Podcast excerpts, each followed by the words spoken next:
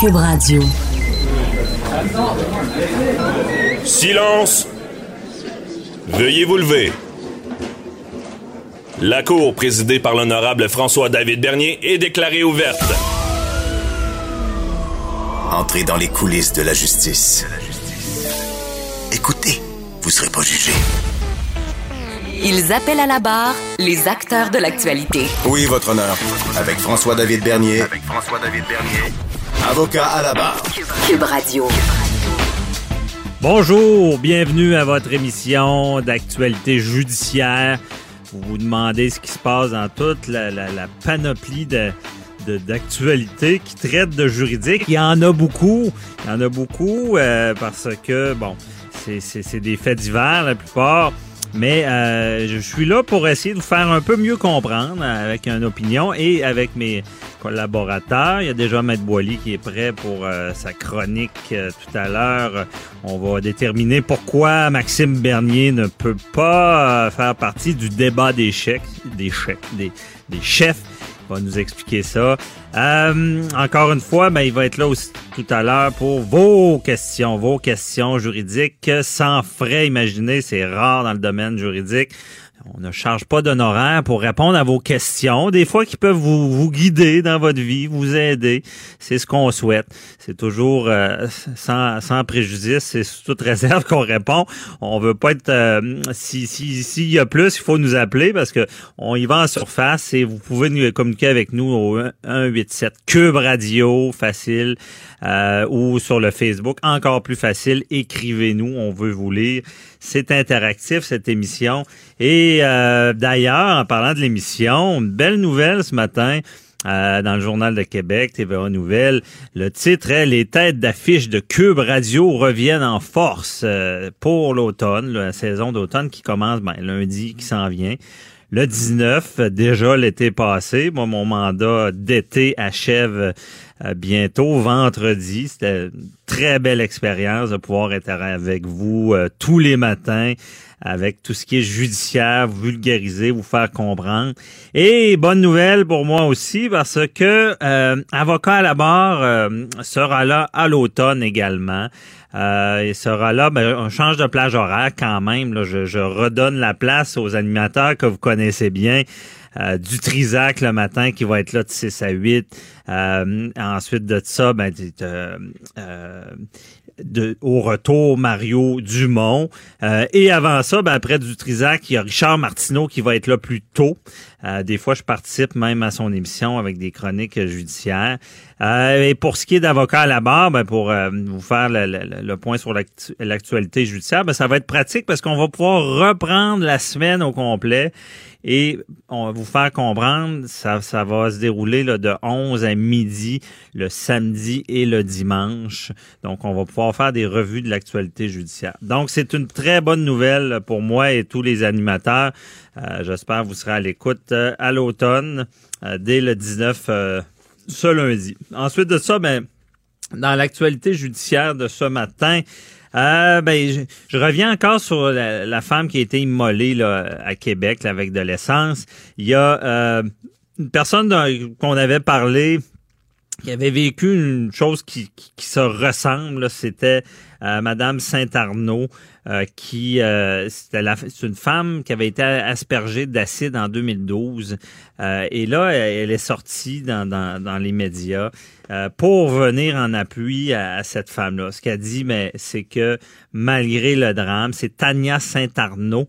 euh, dont on parle, qui, euh, je, je l'avais expliqué suite à une chicane avec son conjoint, lui avait pris de l'acide, c'est un produit ménager hautement corrosif, mais c'est comme de l'acide, et lui avait tiré en plein visage. La différence, ben, c'est lui, il avait peut-être pas cette intention-là de tuer, mais geste euh, dans, matière de violence conjugale terrible. Euh, elle avait eu des conséquences, là, euh, je veux dire, brûlée sur 20% de son corps. Ensuite de ça, ben, une longue période pour pour se guérir. Elle s'en est sortie maintenant, donne des conférences, elle, tourne ça au positif. Et elle, elle est sortie là, pour appuyer cette euh, jeune femme-là qui devra se, battre pour guérir. Euh, je trouvais ça intéressant de le souligner parce que Euh, ça doit être bienvenu des fois de une personne qui a vécu un peu la même chose euh, et qui, qui dénonce le geste encore une fois dans, en matière de violence conjugale. Euh, autre dossier qui euh, qui est pas agréable mais qu'il faut il faut en parler, euh, c'est le procès de Denis Désiré. Euh, là, il y a des, des plus d'informations. Denis Désiré, ben, c'est la personne euh, qui, qui était en charge de la sécurité dans une école secondaire. Et euh, lui est accusé de proxénétisme. Ça veut dire qu'il y, a, il y a une victime, une jeune femme qui, dit qu'il l'a forcé à se prostituer. Et ça, ça dure depuis son secondaire. Il l'aurait recruté, je pense, dans le bout de 18 ans et rendu à 22 ans. Euh, de, de, au début de, la, de donner des cadeaux, de, la rendre heureuse, et pour finir par la, manipuler, la contrôler, la faire se prostituer, prendre l'argent, euh, même l'exporter dans d'autres provinces, carrément de dire, ben, tu t'en vas en Colombie-Britannique et là, tu vas te prostituer là-bas. Euh, donc, et c'est une déclaration de la victime qui dit, il m'a étranglé avec un fil de laptop. Bon, on, on, on voit la violence de, de, de, de, de l'emprise que cet homme-là avait sur cette jeune femme-là euh, en utilisant la violence. Et lui, s'est fait prendre à son jeu parce que étant avait dénoncé la jeune femme disant qu'elle était agressive. Là, il y avait eu un événement dans un stationnement où est-ce que euh, il, y a, heureusement il y avait des caméras de surveillance. Et là, euh, quand la police est arrivée, j'imagine, euh, lui a donné sa version disant, disant que la, la, jeune femme est agressive, qu'il devrait l'arrêter. Mais je crois qu'avoir les faits, c'est qu'ils sont allés voir les caméras vidéo et c'est lui qui avait un problème, qui était agressif. Donc, ça a tout révélé cette enquête-là pour arriver à, vraiment à ce procès-là. Il y a, oui, une présomption d'innocence, mais c'est des procès très importants à suivre parce que euh, dans, dans le domaine du proxénétisme, ben, c'est des gestes très graves. Je pense qu'on on fait pas assez euh, au Québec, au Canada. Il y a Maria Mourani là, qui en parle souvent. Il y a un projet de loi qui est tabletté dans ce domaine-là. On n'est pas assez sévère, on n'a pas assez d'actions préventives. Euh, donc, à suivre ce procès-là de Denis Désiré. Euh, autre nouvelle, c'est une exclusivité de la presse. Euh, j'en parle. Euh, moi, c'est un domaine que je connais bien. c'est des œuvres d'art volées qui, qui, pourraient être rendues à leur propriétaire. Et là, c'est tout un domaine. Hein. On sait, c'est une personne qui, qui est accusée de, de, trafic de drogue et finalement reconnue coupable, condamnée. Et là, on évalue les biens du criminel. Puis il y a certains biens euh, sachez, on l'a vu avec les Hells Angels, il y avait des motos, il y avait des, des, des bijoux. Euh, on dit ben la personne n'avait pas les moyens. Donc c'est des, des, produits qui viennent de la criminalité. Une fois qu'on sait ça, ben quand on arrête, on va saisir ces produits-là euh, et euh, en attendant. Une fois qu'il est condamné, ben la loi permet que le procureur général puisse revendre les biens pour l'État ou les redonner à ceux qui qui en était propriétaire. Et dans le domaine des, des, œuvres d'art, il y a même une escouade de la SQ pour ça. Il y a, des vols, c'est des biens. Des fois, une, œuvre d'art, il y a certaines œuvres, si vous en faites une chez vous, désolé, elle ne vaut pas plus cher que ce que, vous avez acheté le, la toile, la peinture ou euh, peut-être une valeur des fois familiale. Les gens disent oh, c'est quelqu'un qu'on connaît, on va lui donner un petit montant. C'est comme ça que ça fonctionne. Des artistes euh, contemporains qui, qui se battent, sont dans les galeries. Puis tu sais, c'est la valeur est relative euh, à, une cote souvent qu'on donne, dépendamment de l'expérience puis de, de, la visibilité que la personne a. Euh, et par contre, il y a des toiles qui valent très cher. Là, on parle de Pellan là-dedans, de Bordua. Euh, je pense que c'est Bordua, ça vaut 300 quelques mille. Et euh, ces toiles-là, maintenant, se font voler et réapparaissent. Dans ce cas-là, si on arrête quelqu'un, ça réapparaît. J'ai vu des dossiers, moi, où est-ce que euh, la personne se fait voler sa, toile, puis euh, il y a un encan, tout d'un coup, hop, la toile est à vendre à l'encan. Est à qui? Bon, là, il y a tous des débats. Et dans ce dossier-là, c'est intéressant le débat parce qu'il y en a qui sont assurés pour leur toile. Ils se font voler, ils se font rembourser par les assurances. Euh, ben, c'est agréable sur le coup. Mais quand c'est retrouvé, il y a un autre problème, parce que les assurances disent Hey, hey, moi j'ai payé pour ça, ramenez-moi ça la toile. Mais dans le domaine des œuvres d'art, vous savez que ça prend de la valeur. Donc, elle peut être volée à, à 100 000, puis en valoir un million quand elle est retrouvée 20 ans plus tard ou 30 ans plus tard. Donc, imaginez le débat qu'il peut y avoir, parce que dans ce dossier-là, il y aura des débats avec les assurances. Dire, ben, l'assureur a indemnisé à, à 100 000, mais ça en vaut un million. Euh, est-ce que est-ce que c'est normal? Si c'est retrouvé ben peut-être le bien appartient au propriétaire et non à l'assurance même s'il a payé. Mais c'est pas euh, c'est sûr que les assurances au départ voudraient bien récupérer la toile. Donc euh, c'est tout pour la, revue de l'actualité judiciaire. Et restez avec nous parce que ben il y a aussi j'ai pas eu le temps d'en parler mais il y, a, le monsieur qui a quatre hypothèques le vol de données quatre quatre hypothèques à son nom depuis 2009. Moi, je comprends pas ce dossier-là en tant que juriste parce que 2009, euh, il n'y avait pas de vol de données. Et il y aurait des, des, des les hypothèques, tout serait payé dans le fond. Fait que moi, c'est peut-être plus un mélange d'identité. On va en parler avec Mathieu Fortier, notre chroniqueur euh, financier. Je veux comprendre ça. Parce que est-ce que quelqu'un qui se fait frauder, euh, il y a des hypothèques à son nom, puis ces hypothèques-là sont payées rubis sur l'ongle? Je trouve ça bizarre. Euh, on, va en parler dans quelques instants. Mais avant ça, restez là. Je suis avec Maître Jean-Paul Boilly pour parler de Maxime Bernier. À tous. Préparez vos questions. Cube Radio vous offre les services juridiques d'avocats sans frais d'honoraires. Appelez ou textez. 187 Cube Radio. Cube Radio. 1877 827 2346. Le député de Beauce, Maxime Bernier, qui a fondé son parti dont je me rappelle pas le nom, mais euh, Boily va me le dire, euh, ne pourra pas être euh, faire partie du débat des chefs. Bon, aux élections fédérales. Euh, pourquoi? Moi, je comprends pas pourquoi. S'il y a un parti, débat des chefs, me semble que c'est assez primordial pour se faire élire. Je pense que l'élection se passe dans un débat. Mais peut-être que je me trompe. Bonjour, Matt Boily. Ben, c'est parce que en politique, ça prend des règles. Puis là, il y a des règles qui ont été établies pour le débat des chefs, ce qui est normal. mais vous savez. Ah, il part avec quatre prises, trois. Exactement. Trois prises. Rien n'est jamais clair, non seulement en droit, mais en politique aussi. Hein. Il y a toujours des zones grises. Alors, le Parti populiste du Canada, le PPC, pour répondre à votre question, et, et, non le PCC.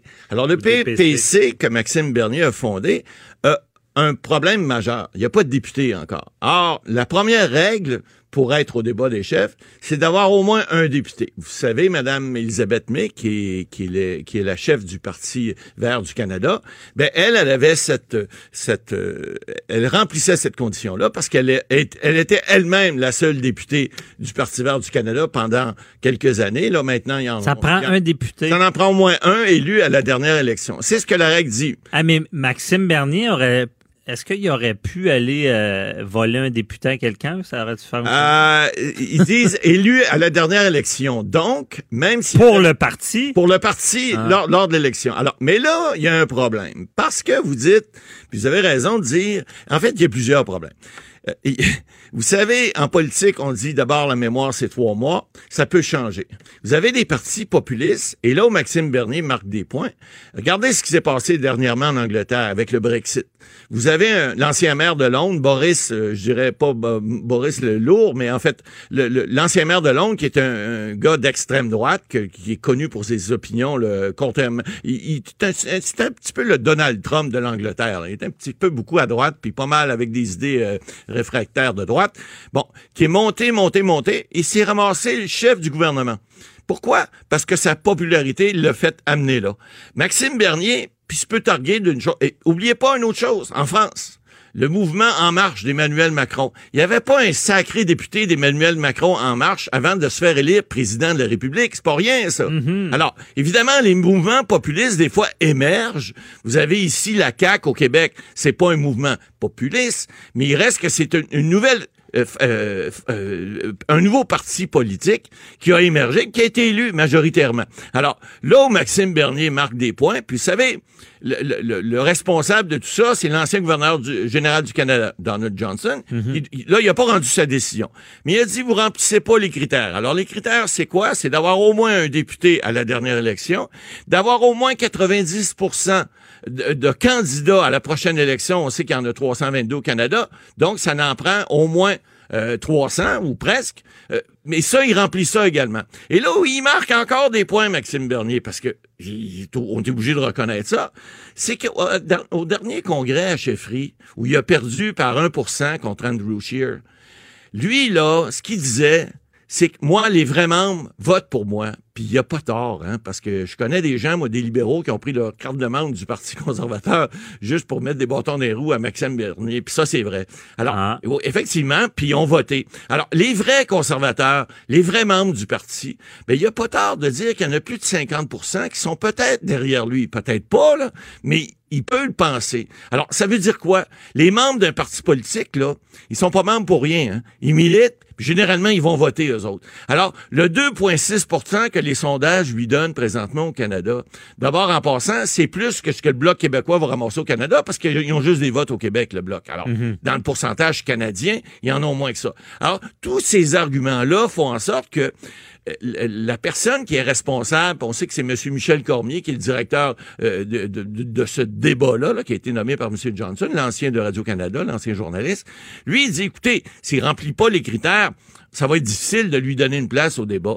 Or, ce qu'il dit, Maxime Bernier, il n'y a pas tort non plus là-dessus. Lorsqu'il dit, puis je suis pas membre de son parti, vous le savez, là, puis je suis pas quelqu'un de bon, je suis pas un conservateur connu, bon, mais peu importe, ou encore moins d'extrême droite. Mais ce qu'il dit, c'est pas bête. Il dit, le représentant du Bloc québécois, il y a moins de pourcentage que moi, il y a moins de candidats que moi, et puis, en plus, il va être au débat en anglais. Donc, au débat qui va s'adresser au ROC, là, au Rest of Canada, un peu aux anglophones du Québec aussi, j'im- j'imagine, mais il reste qu'il va être là dans le débat. Alors, Maxime Bernier amène ces arguments-là, puis tout ça, il dit, ben écoutez, moi, là-dedans, pourquoi j'ai pas le droit de participer au débat? Alors, c'est une bonne question. Il va y avoir un débat juridique et politique là-dessus, mais il va certainement avoir un débat Un juridique. débat juridique, là. Moi, je pense qu'il a totalement raison. Je veux dire, la minute qu'on. Moi, en tant que citoyen, je vais avoir le- je vais pouvoir voter pour lui si je veux. Ouais. Mais je pourrais même pas l'entendre puis faire un comparable des autres chefs. Bon. Ouais. Euh, moi, je pense qu'il y a un problème dans cette euh, dans le règlement puis dans la loi parce que c'est peut-être différent la situation. Je peux comprendre un parti qui a, qui a- qui a su- qui a vécu une élection. Mettons un parti qui est en place, il n'y a pas un fichu député, euh, il, est, il est vraiment pas sa map, là, puis on, on, on, on le permettra pas. Mais dans les arguments de, de Maxime Bernier, c'est rien de la- de- du gros bon sens puis de la Ben, logique. Oui, il y a de la logique, mais il y a toujours l'envers de la médaille, vous savez. Vous aviez à l'époque le parti rhinocéros, hein? C'était juste faire des blagues, puis il promettait de, de tasser les montagnes, puis de, de ramener le Saint-Laurent euh, dans le Saguenay. Ben c'était oui, n'importe mais- quoi.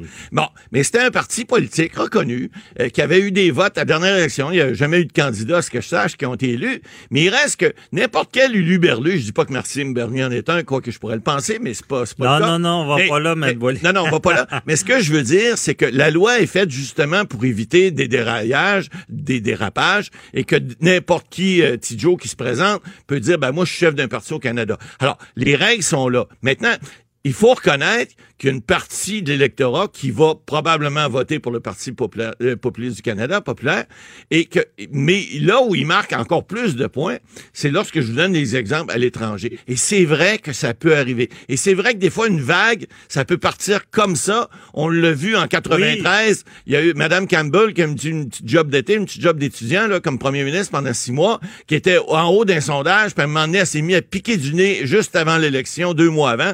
Puis le Parti libéral du Canada, avec Jean Chrétien, a été élu majoritairement. Alors, ça peut arriver, ce là Alors, Oui, mais moi, je vois une zone grise parce que un, un parti qui est, fond, qui est créé entre deux élections, ça veut dire que la, la règle devrait être claire de dire si tu crées un parti entre deux élections, tu ne pourras pas être au débat des chefs. Mais je pense pas que c'est écrit de même. C'est pas écrit comme ça. Donc, ça veut un donc il y a- dire il y a ça. un problème. C'est c'est comme une situation qu'on n'a pas vue avant, moi Ouais. je me trompe. Ben non, parce que vous savez, il y a quatre ans normalement entre une élection générale, à moins qu'on ait un, un parti qui soit élu minoritairement, auquel cas la Chambre peut se faire euh, dissoudre et reprendre une élection. On l'a vu, euh, on l'a vu sous Pa- Paul Martin. Bon, et, et le gouvernement Harper a repris le, le, le, le, du pouvoir à ce moment-là. Mais donc ça peut arriver. Mais il reste que effectivement, ça veut dire que cette lacune-là n'a pas été prévue dans la loi. Ça veut dire que si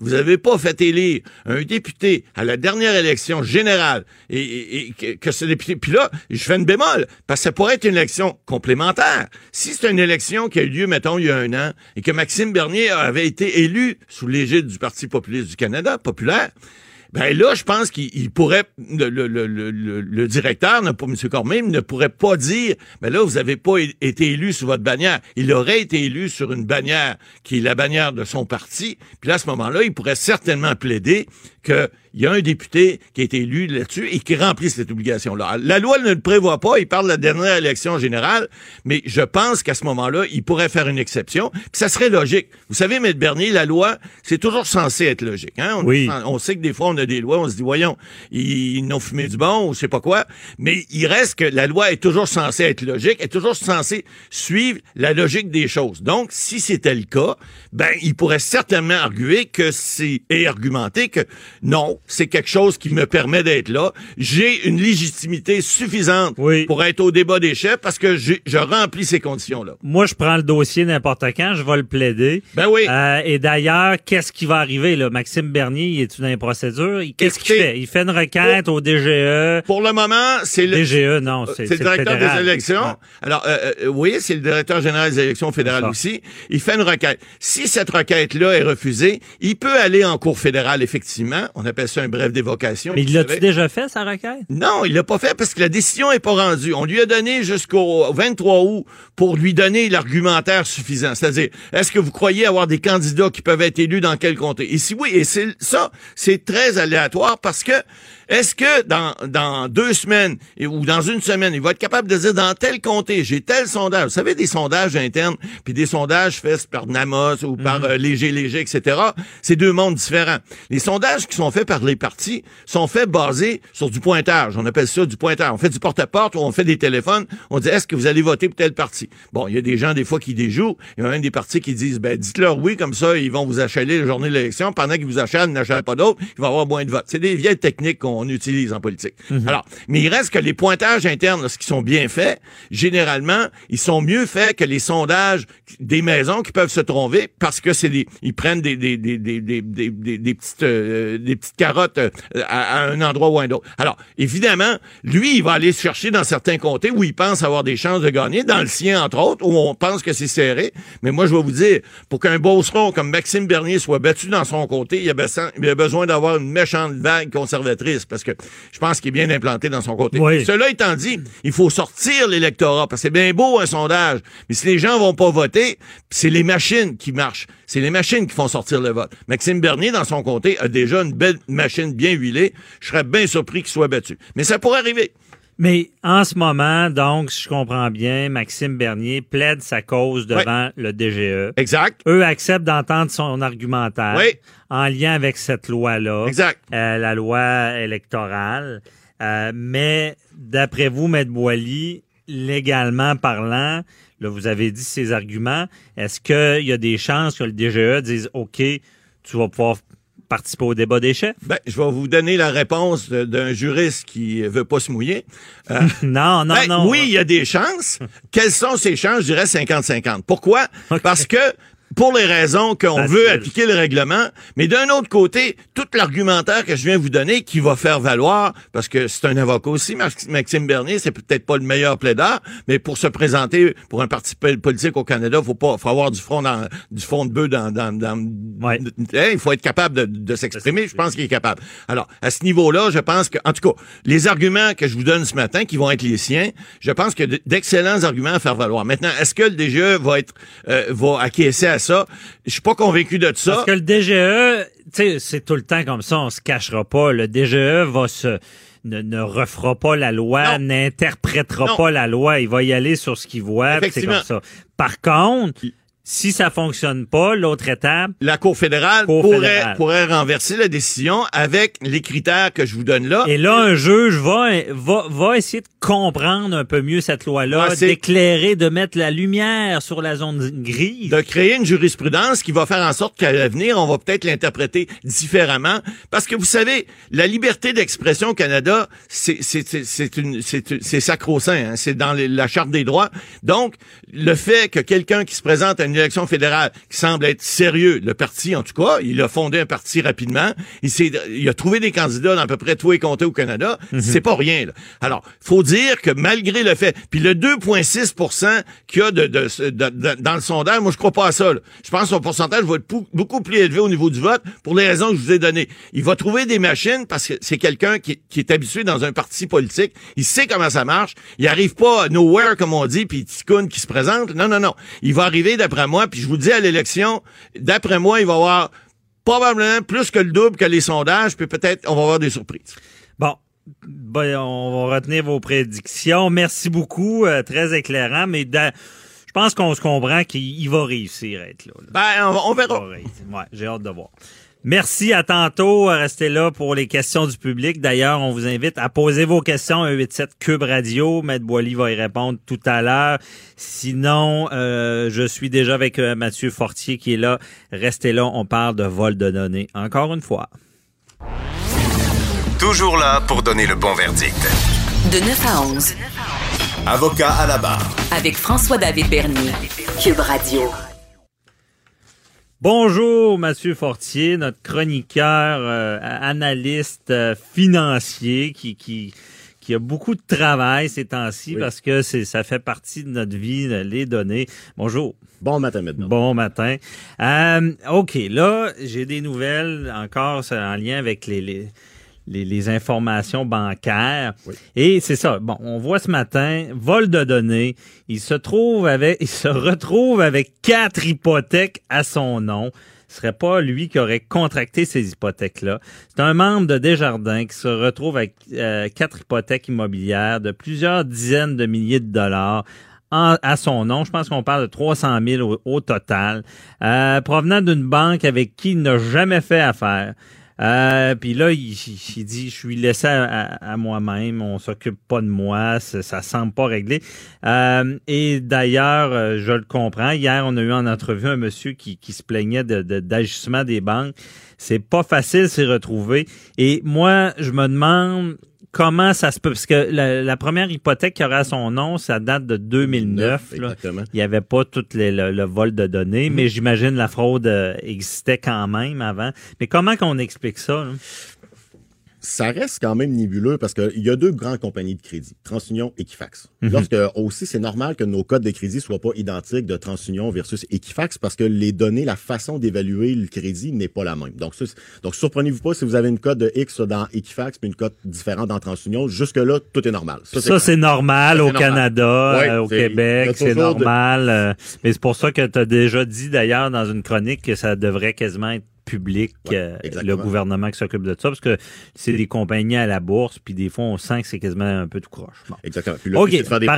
Exactement. Donc là, maintenant, lui, le, monsieur en question, monsieur, monsieur Tremblay, il se, re- il se retrouve avec 300 000 dollars au total d'hypothèque, mais qui date, qui, qui date, pardon, depuis 2009.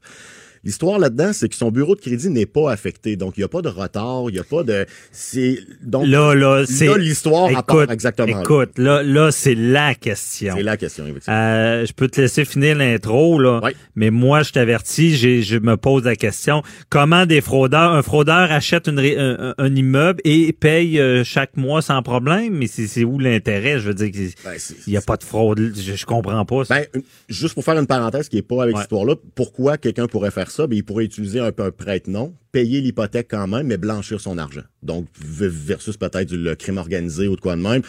Via, via un prête-nom. Donc, lui, il, il, fait, il fait de l'argent dans son organisme qui est pas légal. Il envoie ça à une autre personne. La personne dépose ça à la banque. Il a un travail normal. Puis c'est lui, il paye l'hypothèque, mais ça vient du fruit de, de la criminalité. Ça, ça Donc, pourrait ça pourrait être de blanchir de l'argent. Ça pourrait être une, une porte aussi pour... Ah, ben, attends, on va décortiquer ça. Là. Moi, j'ai des données. Oui. Puis je fais de l'argent, puis c'est c'est pas blanc. OK? Ouais. Suis un criminel. Mhm. Et là, j'ai des données de quelqu'un. J'ai dit, je vais aller acheter un immeuble. Oui. Pour, dans le fond, mon, mon argent sale, je paye mon hypothèque, ça devient propre. C'est ça que je comprends. Exactement. Je vais à la banque où je fais comme, comment cette personne-là se fait passer pour l'autre, achète un bel immeuble, là, à son nom et le paye chaque mois. Mais me semble c'est une question de temps qui va se faire prendre. Effectivement, mais souvent sont de connivence probablement avec des notaires, avec des. C'est sûr que là je l'explique très très très simple, simplement, mais dans la pratique, si votre hypothèque est à 1500 dollars par mois, puis à tous les mois vous venez déposer 1500 à la banque, ben c'est certain que ça va sonner des lumières, puis il y a des gens qui vont se poser des questions. Mais ça peut être une avenue. Il y a, il y a des façons de faire. Bien sûr, on les expliquera pas ici là, mais il y a des façons de faire que euh, ça pourrait être une porte, comme je vous dis, de, de solution. L'autre point que je vois, c'est peut-être simplement une erreur de. Ah, mais attends, garde ton point. Oui. Dans ce cas-là, si moi, quelqu'un a acheté un immeuble à mon nom, puis ça fait, ça fait 15 ans qu'il paye euh, Ruby sur long, Mhm. puis je me rends compte que j'ai été fraudé, euh, et, et qu'il l'a fait en mon identité, je peux-tu aller récupérer cet immeuble-là? euh, faire... Ben, légalement, si les titres sont à votre nom, l'immeuble est à vous. Là, le- là, la raison est que c'est rare que le prête-nom va être complètement, euh, comme on dit, pas dans la partie du crime organisé. C'est rare, ils, ils pigeront pas un nom nécessairement pour dire, bon, ben, c'est Maître Bernier, je vais prendre ce nom-là, puis je vais, le- je vais, je vais le faire comme un peu dans son dos, puis incognito, puis il va se ramasser avec une bâtisse d'une maison unifamiliale ou, ou, un- ou un 15 logements. Souvent, les noms, ben, sont- Ben, les prête-noms, c'est de connivence. Donc, dans le cas de cette personne-là, on veut pas dire qu'il a de Non. connivence avec personne, mais c'est peut-être simplement une erreur des banques. Je Ben, sais pas. Il y a ben, peut-être pas d'immeuble relié à ces hypothèques-là. Puis moi, j'irais même plus loin. Je pense même pas que les banques, peut-être, ils ont même pas de lien directement avec ça. Moi, je pense que c'est peut-être une erreur d'équifax, d'inscription. Parce que souvent, moi, je l'ai déjà vécu euh, dans ma dans ma pratique de banquier, que l'Equifax ou TransUnion, c'était simplement de tromper de nom. Tu sais, si on parle d'un nom d'un monsieur Tremblay, bon, on, on, on Bon, en a Tremblay, beaucoup. OK, il y ça. en Fait a, là. Fait que oui, ça arrive que ça se peut qu'un exemple, je lâche un nom comme ça, qu'un Pierre Tremblay qui est né à telle date, tel jour, telle année, ben qu'il y en a eu 4-5 qui est né au même moment avec le même nom. Donc là, il y a juste des erreurs d'inscription. Il reste que c'est quand même, c'est quand même des humains qui rentrent les données. Donc ça, ça, ça, peut être, c'est pas une usurpation d'identité, c'est pas une fraude, c'est, c'est simplement une erreur humaine qui fait qu'au au bout de la ligne, avec, parce qu'il faut pas oublier que cette, cette personne-là est dans le lot du 2,9 millions. Donc, évidemment, il a fait affaire avec Equifax, euh, il a fait ses devoirs qui ont dit, bon, ben, regarde, fais l'alerte, commande ton bureau de crédit. Puis c'est à ce moment-là qu'il l'a découvert. Donc, là, on parle depuis 2009. Il, il fait ses démarches parce que ça vient d'arriver avec des jardins. Puis là, il se rend compte qu'il y a trois immeubles. Mais dans Equifax, il n'a pas du tout. Puis la dernière activité qu'on voit, c'est en 2018. Puis je crois que... façon, Attends, dans Ouais. Equifax, Ouais. ces inscriptions-là ne sont pas là? Exactement, c'est ça. Donc lui, il ne retrouve pas dans Equifax. La dernière activité qu'il voyait, c'était 2018. Puis ce que j'ai compris, c'était à peu près au même moment qu'il aurait vendu sa résidence. Maintenant, il est en logement. Mais tous ces hypothèques-là, parce qu'on parle de trois, il n'y a pas chanceux, puis je veux dire, tout ça se retrouve dans TransUnion, Oui. Mais ne c'est pas dans Equifax. Exactement. Puis il n'y a pas de, puis il y a pas de défaut de paiement. Donc tu sais, moi je pense que C'est bizarre, là. Je pense que c'est- TransUnion qui l'échappe. Oui, exactement. Puis ça peut juste être une malconcordance des noms, prénoms, date de naissance. Ça a été inscrit, ça a peut-être été mélangé. Comme je vous disais tout, tout à l'heure, ça m'est déjà arrivé moi pour un pour un client euh, qu'on n'avait aucune inscription de crédit, puis c'était simplement une erreur, puis qu'on a commandé l'autre bureau de crédit. Comme je dis dans mes anciennes chroniques, le, le Equifax, c'est pas mal celui-là qu'on commande tout le temps. Puis il y avait une, une discordance, c'était spécial. On a commandé TransUnion, puis on a vu qu'il y avait euh, qu'il y avait justement une résidence, bon, ainsi de suite. Puis il y avait un beau bureau de crédit. Donc on a quand on a interrogé Equifax, c'était vraiment pas beau, on n'aurait on rien fait. Puis quand on est arrivé avec TransUnion, ben on a vu que ses crédits étaient valides par rapport à son bilan Mais personnel. ça, ça, ce que tu dis là, ça n'a pas d'allure. C'est certain que c'est pas l'idéal, surtout que ça crée un stress pour On- le client. On peut même pas penser, j'aurais même pas imaginé que ce que tu viens de dire Mhm. pouvait exister. Oui, ça. C'est du tout croche, pas à moitié, là. C'est sûr que puis le, le, le bout tannant, ben le bout de plate pour le client, souvent, c'est que c'est le client qu'il faut qu'il fasse sa démarche pour aller prouver, exemple, qu'il a bien payé, que, que exemple, les résidences sont pas, sont pas à lui. C'est ce qu'on déplore un peu dans l'article, c'est que il parle puis il dit, bon, mais moi, je suis laissé à moi-même, c'est moi qui communique avec TransUnion. C'est terrible. C'est là qu'il est, le- c'est là qu'il J'ai vu des gens, ça m'est déjà arrivé, c'est très, très, très compliqué. Puis lorsqu'on va acheter une résidence, exemple, ça, on, on sort un peu de ce cas-ci, mais lorsqu'on ajoute une résidence, on a toujours des délais, tu sais, des fois 10 jours avant de prouver son financement, sinon on va perdre la maison, bon, et ainsi Ouais. de suite. Mais quand on tombe dans une histoire comme ça, régler ça en moins de 10 jours, de prouver que, exemple, on n'a pas un R9 sur une carte de crédit parce que c'est une erreur ou c'est un vol d'identité, là, ça allonge les délais, ça cause un stress, on veut pas perdre la résidence. Donc, c'est certain là, que ça fait, euh, c'est ça. Donc, ça, ça fait encore le poids encore sur le client que lui, au, au bout de la ligne, il venait juste faire un prêt ou il venait juste se faire euh, une carte de crédit, peu importe. Puis dans ce cas-ci, il a, seul, il a simplement commandé son bureau de crédit. Puis il a vu les trois, les trois ou- quatre inscriptions d'hypothèque. Donc c'est ça qui est. Fait qu'encore une fois, faudra, faudra qu'il démarche pour aller euh, pour aller faire enlever ça. Puis les banques, ben ce qu'ils disent, ben essayez de nous, nous trouver les documents, essayez de faire ci, faire ça.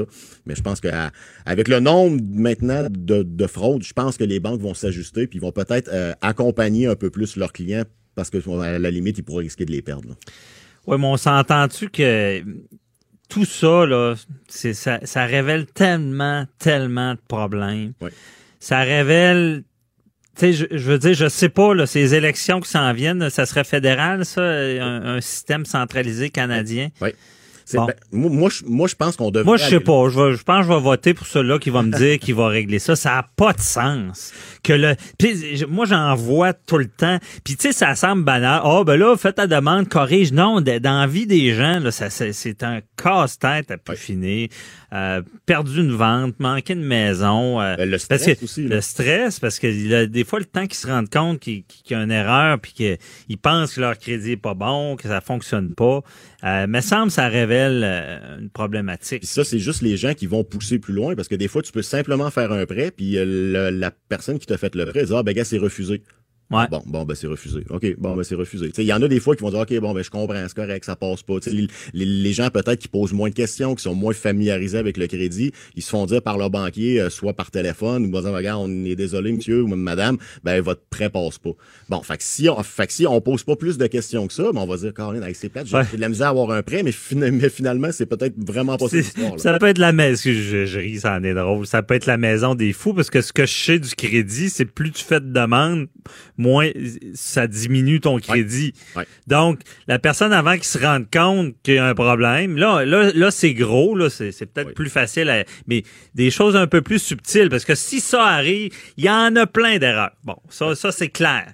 Donc, la personne, c'est un servicieux elle fait des demandes, ça passe pas, ça passe pas. Elle se rend compte qu'il y a une erreur. Et là, elle corrige cette erreur-là. Là, ça doit être pas facile, c'est long, faut faire la preuve. Mais elle a pas corrigé le nombre de demandes. Fait qu'elle refait une demande. L'erreur est corrigée, mais il y a trop de demandes de crédit, donc ça repasse pas plus. Fait que, c'est pas mais facile. lorsque, mais lorsqu'une correction, par contre, ce qu'on peut demander à Equifax ou à TransUnion, c'est d'enlever les nombres de demandes qui ont fait en cause que euh, le prêt ou la demande n'a pas passé. Donc, c'est certain que là, ça va augmenter sa cote de crédit, mais c'est vraiment Ah, facile. c'est un bon conseil que tu donnes là. C'est oubliez pas ce parti-là. là. Oui, oui, c'est sûr que lorsque vous allez parler avec Equifax, ben, si vous regardez à partir de telle date à telle date, euh, le R9, exemple, euh, que j'ai eu d'une carte de crédit que j'ai jamais commandé, a fait en cause que j'ai perdu, euh, j'ai fait cinq demandes de crédit refusées. Donc oui, vous allez corriger la carte de crédit que j'ai jamais eue, mais les cinq demandes avant, vous allez m'enlever ça. Donc si vous êtes tombé à une cote de 600, 625, en enlevant ça, les demandes récentes, en corrigeant le bureau de crédit, remonter à 750, 800, puis à 750, 800, théoriquement, vous allez toutes, euh, toutes les portes vont s'ouvrir, puis vous allez avoir un bon, euh, une bonne façon de faire. Fait que l'histoire là-dedans, pour faire une petite parenthèse avec des Ouais. c'est que je pense qu'ils sont rendus à 800 000 personnes environ qui ont commandé leur bureau de crédit sur le 2.7 de particulier, donc au total 2.9. Mais il reste que Petit conseil, là, je sais que c'est laborieux, j'ai même des amis qui l'ont fait, puis sont, Mhm. encore, sont encore au téléphone, mais commandez vraiment votre bureau de crédit. Je pense que le plus qu'on va en parler, des histoires extraordinaires, parce que c'est quand même quatre hypothèques à ton nom, c'est ça, c'est quand même spécial. Mais Ouais. l'histoire là-dedans, c'est commander votre bureau de crédit, c'est super. Bon, c'est des bons conseils. Merci beaucoup, Mathieu. Puis peut- on, on va dire votez donc pour celui qui va dire qu'il va régler ça aux élections bingo. fédérales. bon, OK. Peut-être Maxime Bernier. Euh, on, on a parlé tout à l'heure. Euh, merci beaucoup, Mathieu Fortier. Puis euh, on va te retrouver euh, dans la saison d'automne. Tu vas Oui. continuer tes chroniques avec Bien toi. sûr. Deux heures par jour avec des avocats. Ah, inquiétez-vous pas, là, la consultation est gratuite de 9 à 11. De 9 à 11, Avocat à la barre. avec François-David Bernier. Je suis avec Nicolas Samuel Baron Bernier, biologiste et vulgarisateur scientifique, notre chroniqueur de sciences judiciaires. Bonjour Nicolas. Bonjour, ça va bien? Ça va très bien et là, tu es en studio avec moi. Merci d'être là. Fait plaisir. Euh, merci pour toutes tes chroniques cet été de sciences judiciaires, nous faire comprendre comment la science peut être au service de la justice. Et là, on est dans les neurosciences, neurosciences qui servent aux tribunaux. Oui, les neurosciences s'immiscent, tentent de s'inviter dans les tribunaux, sont à la conquête des tribunaux en tant qu'expertise, expertise, sorte d'expertise médico-légale. Pour, ben, c'est la défense qui, qui, apporte ça. On voit ça depuis plusieurs années en Italie, aux États-Unis. Ça a commencé en France, surtout 2011, une loi de biotique qui permet ça.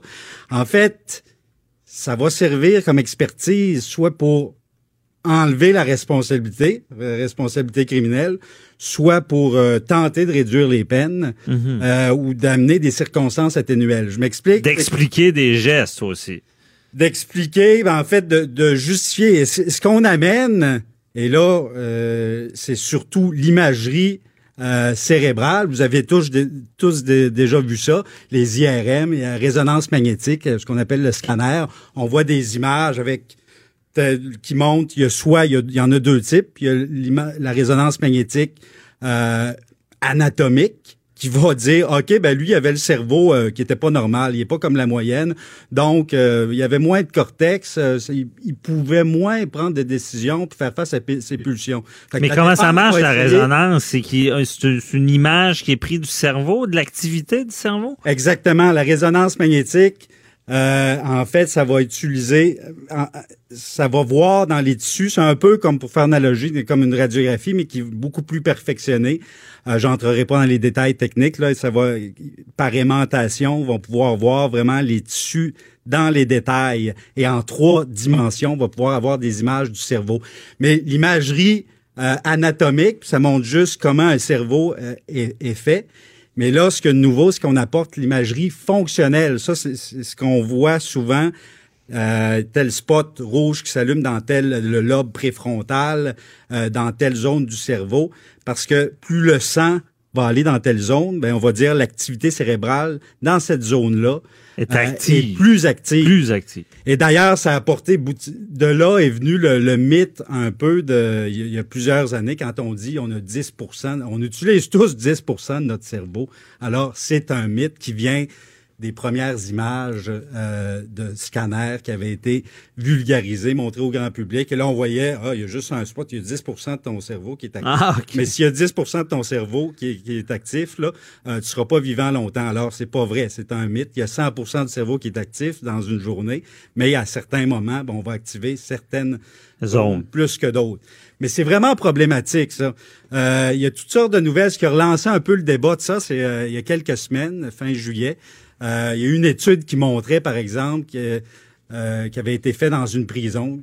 C'est des, des, des, gens qui avaient commis des homicides, donc des meurtriers, et qui sont prêtés une étude. Et là, l'étude est sortie, ben, c'est très controversé, qui montrait qu'il y avait moins de matière grise. En fait, que le cortex euh, était plus mince, fa façon de, de vulgariser. Mhm. Mm -hmm. Donc, il y avait un déficit à, à, à ce niveau-là. Et là, les avocats de la défense, c'est ça, aux États-Unis, c'est super populaire. Ils juste, ils vont essayer de diminuer les, les peines ou soit d'enlever la responsabilité criminelle en disant, écoutez, ben c'est pas de sa faute. Euh, il était moins capable de contrôler, on sait, le cortex préfrontal ou, euh, ou d'autres zones, par exemple l'amidale, qui n'a rien à voir avec l'amidale que vous connaissez, mm -hmm. une zone du cerveau qui est responsable des émotions. Ben là, on va euh, soit par l'imagerie anatomique dire hey, son cerveau est pas normal, ou par l'imagerie fonctionnelle essayer de dire hey, écoutez, regarde, il est pas actif dans le lobe préfrontal.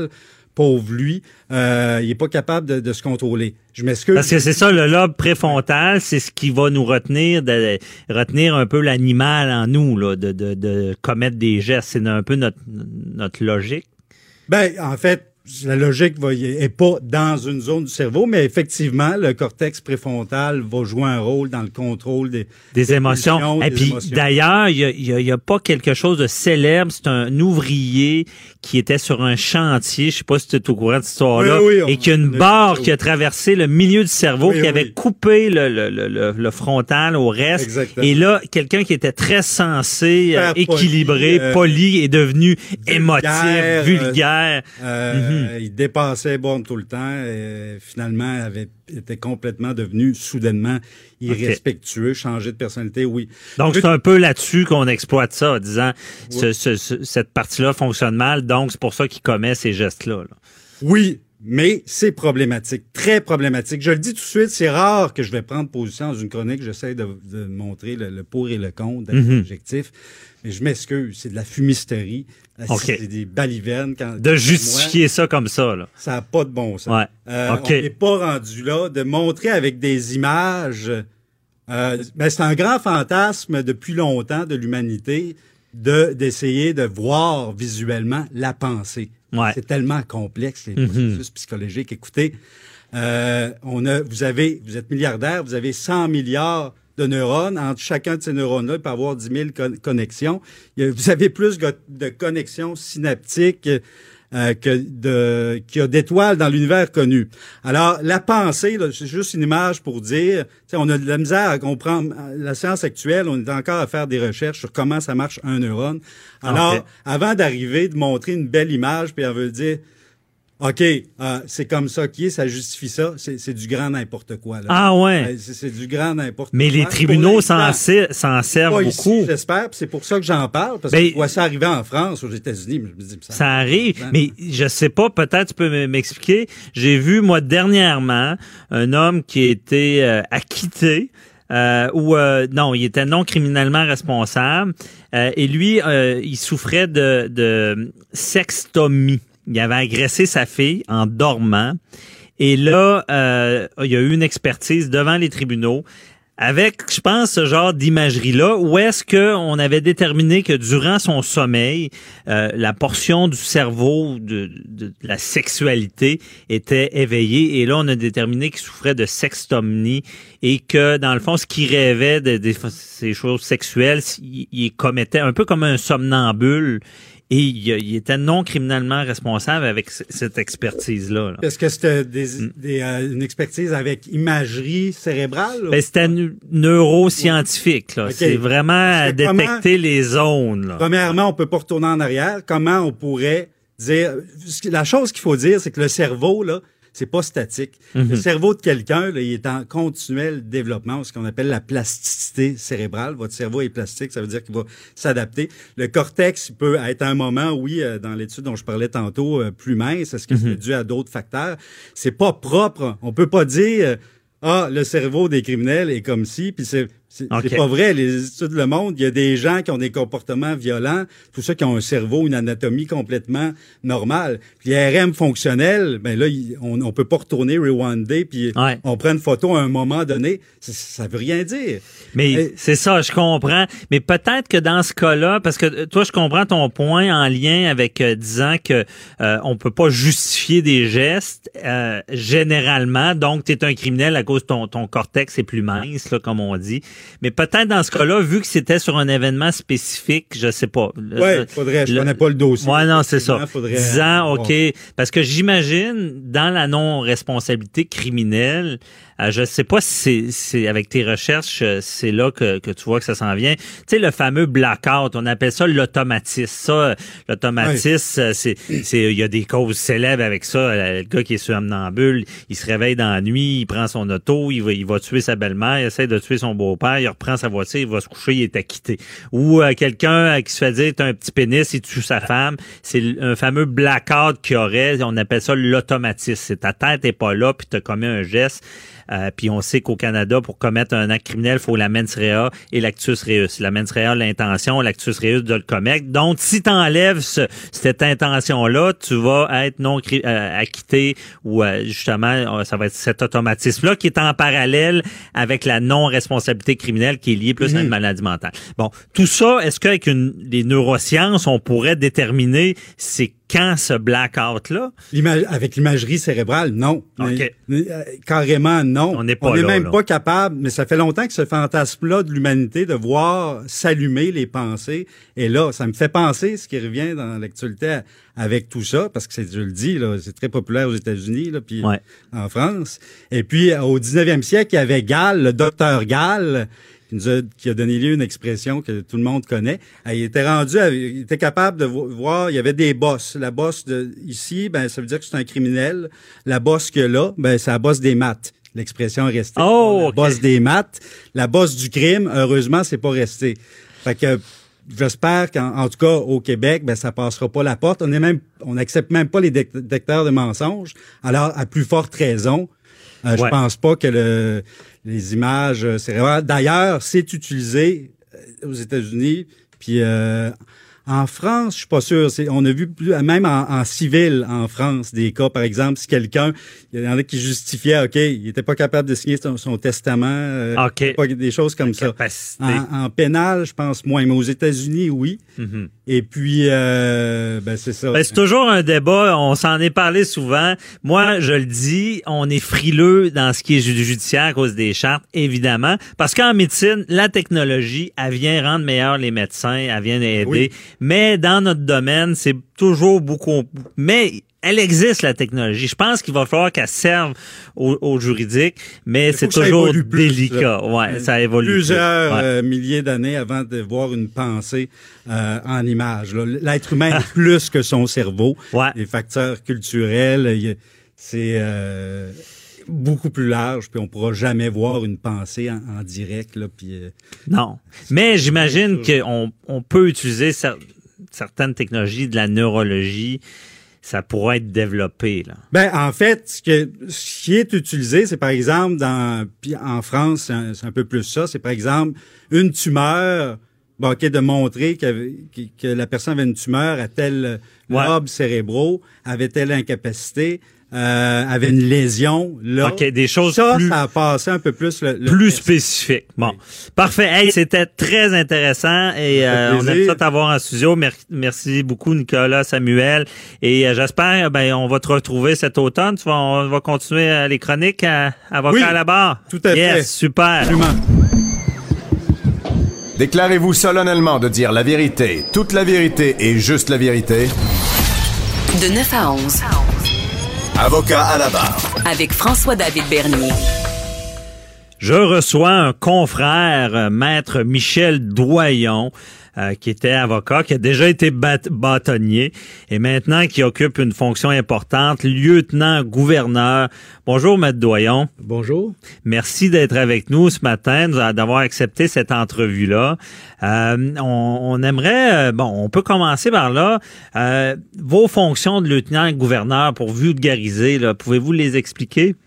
Mais pour les vulgariser, euh, c'est très simple. D'une part, il y a tout euh, l'aspect constitutionnel, donc euh, l'aspect relié à la fonction, donc de entre guillemets de chef de l'État du Québec, donc la nomination euh, du Premier ministre, les déclenchements des élections, toute la question de la, la nomination de, de- des ministres après recommandation du Premier ministre et tout. OK.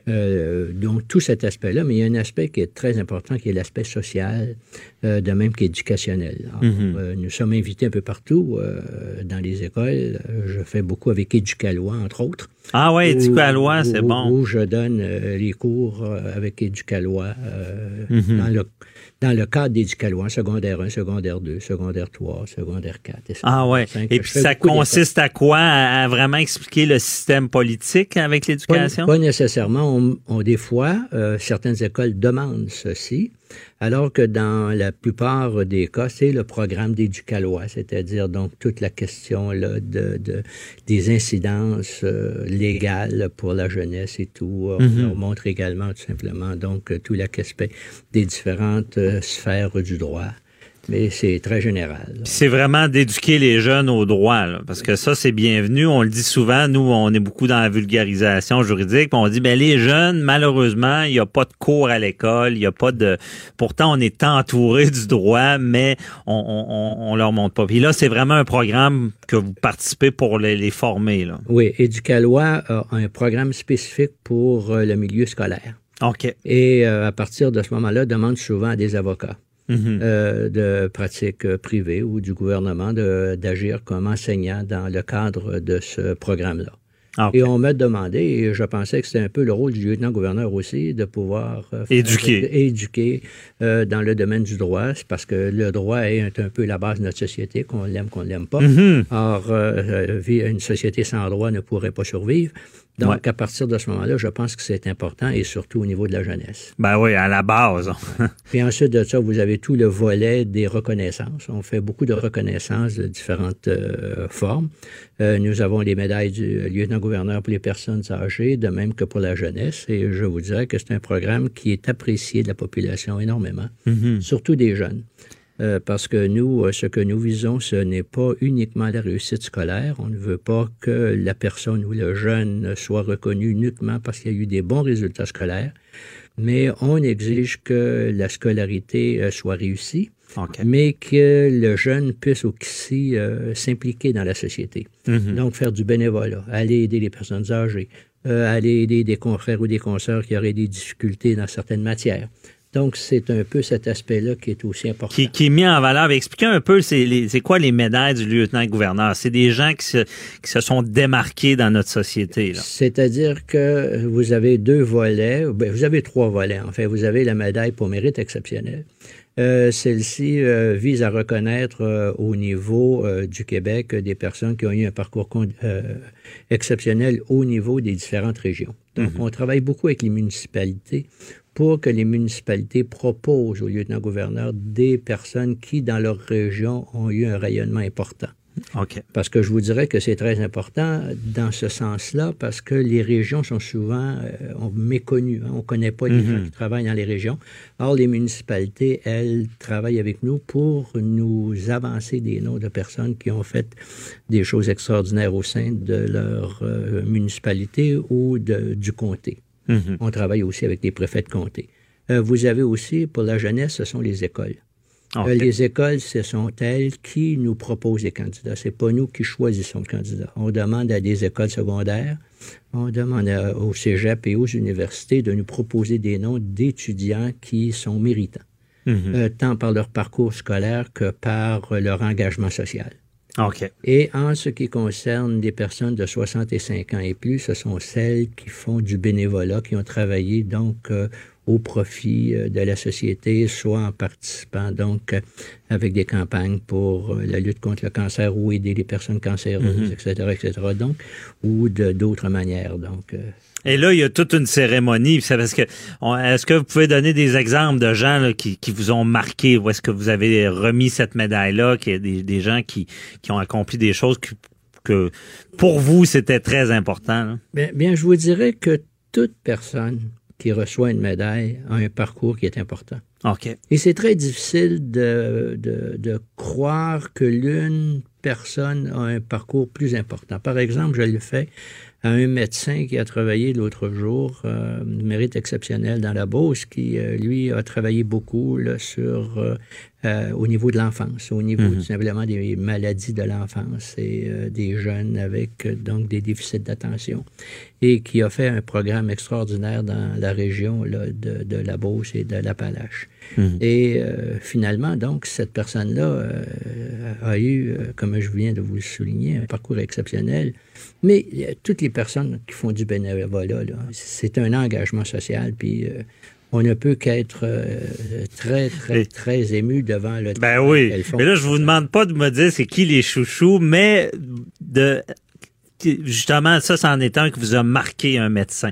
Y a-tu d'autres personnalités comme ça qui vous Oui, marquent ben, là, comme ça? Vous savez, toutes les personnes nous marquent jusqu'à un certain point. Ouais. Vous avez en Abitibi, par exemple, vous avez un monsieur d'une euh, d'une humilité extraordinaire et qu'on avait décidé de lui remettre euh, la médaille euh, du euh, exceptionnel. Donc, lui avait remis, parce que son fils était mort, assassiné Hmm. et pas assassiné, excusez-moi, que c'était euh, suicidé, et euh, qui avait donné, donc, suite à la maladie mentale, et qui a décidé de donner à l'hôpital, de faire un programme d'environ un million Mhm. euh, pour, euh, au niveau de la région de l'Abitibi. La prévention. Permettre à des gens, tout simplement, qui souffrent de déficit de quelque manière, de pouvoir tout simplement donc bénéficier de soins médicaux appropriés. Il a fait Quand ça même- de façon altruiste. euh, oui, oui, oui, il était tout à fait altruiste.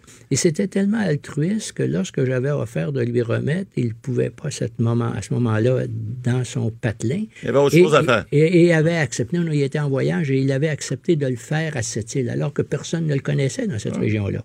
Donc, vous voyez que cette personne-là là, était prête à donc recevoir euh, cet honneur, non pas dans son milieu à lui, mais même à l'extérieur. Il démontrait ça. Mais je trouvais que, dans le fond, il devait la recevoir euh, dans son patelin, chez lui, en Abitibi. Et, et pour moi, c'était quand même important qu'on puisse lui remettre en Abitibi. Donc, on a fait une cérémonie avec euh, la municipalité de, euh, de Rouen-Noranda et euh, qui a été euh, pu être reçu à ce moment-là. Ah, merveilleux. Et, et là, vous côtoyez ces gens-là qui reçoivent la médaille. Et pour eux, je pense que c'est pas rien de recevoir là, la- cette médaille-là. Non, puis les jeunes sont, sont... Les parents nous le disent beaucoup, que leurs jeunes, ça les motive. OK. Les, les jeunes se sentent euh, dire qu'ils ont été reconnus pour avoir fait un certain succès, pour avoir un certain succès et avoir été reconnus. Donc, le fait qu'ils se soient impliqués socialement dans la société, pour eux, c'est valorisant. Donc, ils ont été reconnus justement pour ça. Donc, à partir de là, euh, je pense que ça a un, un effet euh, très positif. Je vous êtes dans les, moi, j'ai des jeunes qui sont plus au secondaire, mais c'est non seulement sur les jeunes, mais les jeunes qui la reçoivent ont un effet positif sur les autres et les autres veulent aussi tendre à, à- à faire quelque chose de bien parce qu'ils disent, regarde, celui-là ou celle-là a reçu la médaille du lieutenant-gouverneur. Pour eux autres, c'est quelque chose d'extraordinaire. Alors, ça a un effet pas juste sur ceux qui reçoivent, mais sur les autres qui sont autour. Je peux vous le dire, on l'a vécu dans- chez nous. là, les quatre ont, passé au secondaire et puis on- ils ont reçu, là, euh, pas, ils n'ont pas reçu la médaille, mais les gens qui l'ont reçu, il y a, il y a une- il y a un sentiment d'avoir accompli quelque chose puis d'être autour de ces gens-là. Je pense que vous avez, euh, vous avez, vous faites un bon travail à ce niveau-là. là. Non, je pense que c'est le rôle du lieutenant-gouverneur de valoriser la population. Parce qu'il y a un aspect du lieutenant-gouverneur, c'est beau la fonction, c'est beau au niveau constitutionnel, c'est beau au niveau tout simplement politique. Mais le lieutenant-gouverneur est apolitique. Et je pense que sa fonction principale, c'est de, de rejaillir au niveau de la société, de faire ressortir l'importance et valoriser les citoyens de toute manière. Donc, de participer avec eux, de- de- de- d'aller. Moi, j'accepte les invitations qui me sont faites de participer. Et je peux vous dire que j'en ai beaucoup. Parce que vous, vous, vous êtes beaucoup impliqué. C'est ça la fonction sociale. Mais je pense que c'est le rôle du lieutenant-gouverneur. Le rôle du lieutenant-gouverneur, c'est pas rester assis dans un bureau. C'est de pouvoir aller rencontrer la population. Lorsque la population l'invite, par exemple, il y a tout... il y a- vous avez une chose qui est également émouvante, c'est que lorsqu'on fait la remise de la médaille pour euh, euh, les dons d'organes. Là, vous avez à peu près euh, 500 personnes euh, qui sont réunies et qui, euh, des gens viennent vous voir. Euh, ils reçoivent la médaille pour euh, un des leurs qui a quand même fait un don d'organes. Et souvent, vous arrivez, vous voyez une mère avec un, un petit enfant, puis là, vous dites, euh, votre mari est décédé, Euh, oui, il s'est suicidé.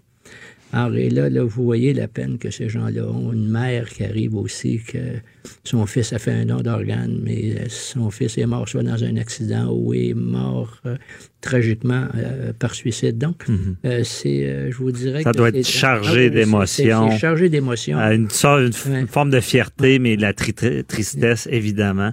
Et, et je pense que c'est le rôle du lieutenant-gouverneur d'assez réconforter ces gens-là, leur disant, regardez, vous avez une médaille, mais sachez que Mhm. la médaille rappelle- rappellera la bonté qu'il a fait en donnant une partie de lui-même pour donner la vie. Mais doyons, vous me disiez récemment, là, vous êtes, vous êtes pas au bureau, mais vous êtes au bureau à tous les jours, là. Vous, Ah oui, je viens tous les jours, moi. Puis, je, je viens euh, généralement... c'est tous je les jours. ici. Oui, oui, tous les jours. Exact. Alors, euh, qu'est-ce que je fais? Là? Je viens ici au bureau, je- j'organise de- des colloques, euh, je, je, je fais également tout simplement des rencontres. Aujourd'hui, là, j'ai peut-être euh, cinq ou six rencontres. Alors, euh, sinon, Ça pas, toujours- n'arrête pas. Je, je- je ne pensais pas que c'était aussi prenant. Ah, c'est bon. que- Mais merci beaucoup, euh, Michel Doyon, lieutenant-gouverneur, de nous avez- de nous avoir fait mieux comprendre votre rôle et continuer. Puis c'est des anecdotes très touchantes aussi. Euh, on vous souhaite de, de continuer. Merci beaucoup et bonne journée. Là. Ben, c'est moi qui vous remercie. Bye bye. Ça me fera plaisir d'y revenir. Ah, Oui, super. on n'est pas loin, on est dans le même immeuble. Dans le même immeuble. euh, Parfait, Cube merci. Radio. Et, euh, Merci. Bye bye. Avocat à la barre. Alors je procède à la lecture du verdict. Avec François-David Bernier. Les meilleures plaidoiries que vous entendrez. Cube Radio. Connaissez-vous les centres de justice de proximité? Bon, euh, il y en a un à Québec. Qu'est-ce que ça fait un centre de justice de proximité? Je pense que c'est méconnu parce qu'on le sait dans, dans un air, euh, bon, on, on, le disait tout à l'heure avec le lieutenant-gouverneur, on le dit, le droit est partout. Euh, on l'a entendu dire ben, qu'il formait même les jeunes. Et vous savez que le droit est partout, ça peut, c'est dans la vie des gens. Des fois, il y a des causes, il y a des, l'information juridique est importante. Euh, il y a un sérieux problème au Québec, on le dit tout souvent, pour ce qui est de l'accès à la justice. Et Avocat à la barre s'intéressait à faire mieux connaître ces centres de justice de proximité. Et nous sommes avec Maître Emmanuela Blé pour nous l'expliquer. Bonjour, euh, Maître Blé. Bonjour. Merci d'être avec nous. On veut mieux comprendre, c'est quoi un centre de justice de proximité? Ben oui, merci pour l'opportunité. Le Mhm. Centre de justice de proximité, c'est un organisme à but non lucratif qui a pour but de promouvoir l'accès à la justice dans, dans le fond. On donne de- des services d'information, de soutien et d'orientation aux citoyens et aux citoyennes qui viennent nous rencontrer. Mhm. Et c'est accessible à tout le monde? Il y a pas, c'est pas comme l'aide juridique, là? Non, absolument. C'est euh, c'est ça. On n'est pas comme l'aide juridique du tout. Donc, on, on donne de, l'information à tous les citoyens de la région de la capitale nationale et de Chaudière-Appalaches, euh, de tout âge et de tout revenu. C'est gratuit. Euh, les services sont très très accessibles en fait. Mais c'est ça, ça peut être toutes sortes de causes. C'est c'est est-ce ou c'est ciblé là? Est-ce que c'est du droit criminel, du droit civil? Ben c'est ça. Nous sommes des, euh, des avocates euh, généralistes ici. Donc, on traite des questions d'information euh, de, liées à la vie courante, finalement, et on répond à des questions généralement dans le droit familial, donc divorce, séparation, garde d'enfants, pension alimentaire, euh, en droit civil, notamment les troubles de voisinage, les problèmes de copropriété, les contrats. On couvre également les testaments, mandats, euh, la procédure civile, le criminel et le pénal. Euh, mais par contre, tout ce qui euh, euh, nécessite des connaissances très spécialisées, on va pas y répondre. Là où on peut référer les personnes vers des, des ressources auxquelles ils peuvent avoir leur, leur réponse. Donc vous pouvez référer à des, avocats spécialisés. Et euh, bon, une fois le rôle d'information, est-ce qu'il y a d'autres rôles du centre? Est-ce que vous agissez en cours, par exemple? Ben non, on va pas représenter, c'est ça, les citoyens devant les tribunaux. Donc notre but, c'est vraiment juste l'information juridique là de base. Fait que notre but, c'est de favoriser l'accessibilité en fait du droit aux citoyens, donc vulgariser le droit pour eux, leur permettre de faire un premier contact avec leurs droits et leurs obligations dans dans les situations qu'ils vivent. Dans le fond, vous, vous pouvez leur permettre de savoir s'il y a un réel problème ou pas. Parce que souvent, Exact. je pense que c'est- c'est la première chose. Là. Exactement, c'est ça, exactement. Et euh, comment ça, vous êtes vous êtes pas connu? Les, les gens des fois j'ai l'impression qu'ils n'ont pas le réflexe de vous appeler. Parce que dans, dans notre milieu souvent on entend les gens qui ne connaissent pas leurs droits et qui savent pas où aller. Mais euh, est-ce que vous, vous l'expliquez? Pourquoi c'est méconnu là? Ben, c'est vrai, c'est encore méconnu et pourtant ça fait presque presque une dizaine d'années que ça existe, les centres de justice de proximité, puis il y en a dans euh, pas mal de régions de, de, de Québec, de la province de Québec, mais euh, c'est sûr qu'on fait pas énormément de, de publicité, donc à la télévision, à la radio. Euh, et généralement, les personnes qui vivent une situation se disent, ben, ok, j'ai un litige, donc je dois contacter un avocat en pratique privée nécessairement ou l'aide juridique, mais on n'a pas souvent le réflexe d'aller euh, voir c'est quoi un peu euh, les, les ressources qu'on a euh, qui sont accessibles et sans frais. Donc, ça l'explique peut-être un peu euh, le fait que ce soit méconnu. Mhm. Non, parce que c'est très intéressant. Et comment ça fonctionne? Là? Moi, j'ai une question, je vis un problème. Euh, est-ce que j'appelle? Est-ce que je vais vous voir? Oui, c'est ça. On a plusieurs manières de procéder ici. Ben, dans le but de favoriser l'accès à la, à la justice, on est sans rendez-vous du lundi au jeudi, Donc, euh, du lundi au jeudi, les citoyens peuvent se présenter. Euh, on est ouvert lundi, mardi et mercredi de 9h à 4h30. Le jeudi, on est ouvert un peu plus tard de 10h, mais on ferme à 19h30. Donc, pour permettre à monsieur, madame qui travaillent en semaine de venir rencontrer quelqu'un aussi. Euh, pour les personnes qui sont un peu plus loin, comme euh, Chaudière-Appalaches, on peut leur permettre de nous parler par téléphone. Donc, on a une liste de rappels, un registre sur lequel on prend le nom, le téléphone de la personne et on les rappelle dans un délai d'environ trois à cinq jours ouvrables. Et on a aussi des rendez-vous pour les vendredis. OK. Donc, quelqu'un qui, qui, est quand même proche, c'est pas seulement un appel, il doit se présenter là, pour avoir ben, la consultation. Ben, l'idéal, ce serait de venir nous rencontrer parce que des fois, les citoyens ont des documents à nous, nous montrer. Donc, l'idéal, ce serait de se rencontrer en personne, mais on peut comprendre si la personne même est, dans le secteur et qu'elle peut pas se déplacer pour X Mhm. raisons. On va pas refuser euh, de mettre cette personne sur notre liste de rappel. Là. Donc, c'est ouvert à toutes les, euh, toutes les citoyennes et tous les citoyens. OK. Non, c'est important d'en parler. C'est un très, très bon service qui est gratuit, euh, qui euh, parce que ça, je peux, je peux en témoigner dans, dans ce domaine-là. Souvent, c'est même euh, c'est de déterminer est-ce qu'il y a un problème ou pas. Souvent, beaucoup de gens ne le savent même pas avant Non. de poser la question. Des fois, ils ont peur d'appeler les cabinets d'avocats Mhm. parce qu'ils ils veulent, ils veulent euh, ben, c'est sûr que certains cabinets, la consultation est payante, d'autres, ça dépend toujours du cabinet. Euh, même, on a vu avec Jury Pop, là, en lien avec les agressions sexuelles, il y avait une ligne Ouais. où est-ce qu'on pouvait s'informer à savoir est-ce que j'ai été victime de quelque chose. Même, il y a une ligne maintenant pour le travail. Donc, vous, vous pouvez répondre à ces questions-là, faut le dire. Oui, absolument, absolument. Et c'est ça. Nous, notre but, comme je l'ai dit, c'est euh, vraiment de favoriser l'accès à la justice et euh, promouvoir aussi les modes de règlement, de prévention et règlement de différends, donc des règlements à l'amiable, donc la médiation, euh, considérer la médiation dans des situations. Donc, des fois, on n'a pas nécessairement un litige, on est plus en prévention. On n'est pas obligé d'aller devant un tribunal pour ça. Fait que euh, les centres de justice sont là pour, euh, pour aiguiller les citoyens un peu dans leur situation. On se contente pas non plus aussi d'accueillir les, les citoyens, donc que les, les citoyens viennent euh, et faire le premier le premier contact, pardon, mais on, on, on offre également des séances d'information auprès de différents organismes au palais de justice. On a notamment des euh, séances d'information sur les domaines que je vous ai cités en matière familiale, sur euh, la pension alimentaire, etc. Mais on donne aussi de, de l'information sur la procédure aux, aux petites créances.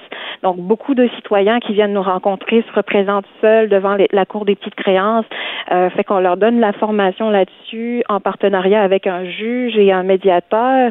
C'est Ah, très, ouais. très formateur, effectivement. Alors, euh, c'est ça, on a un calendrier d'activités sur notre site Internet. Euh, on recommande aux citoyens de regarder, voir les dates de ces différentes sé- séances d'information. Non, c'est intéressant. Donc, aux petites créances, parce que, bon, sachez, euh, avis à nos auditeurs, si vous avez un litige en bas de 15 000 vous avez accès aux petites créances. Ou est-ce qu'il n'y a pas d'avocat, donc pas de frais d'avocat? Euh, vous, c'est fait pour que le citoyen se représente. On, dépose nos pièces, on, écrit qu'est-ce qu'on réclame, à, la partie adverse et ça sera signifié. Par contre, moi, je l'ai vécu. Des fois, il y en a qui vont voir les avocats pour leur dire, dire comment monter leurs preuves, comment écrire leur réclamation petite créance. Mais là, ce que je comprends, c'est que vous pouvez les guider là-dedans aussi. Absolument, c'est ça. Gratuitement. À notre, notre but, c'est pas vraiment de faire la défense des citoyens, parce que comprenez-nous, on est quand même dans un conflit d'intérêts si on le ferait.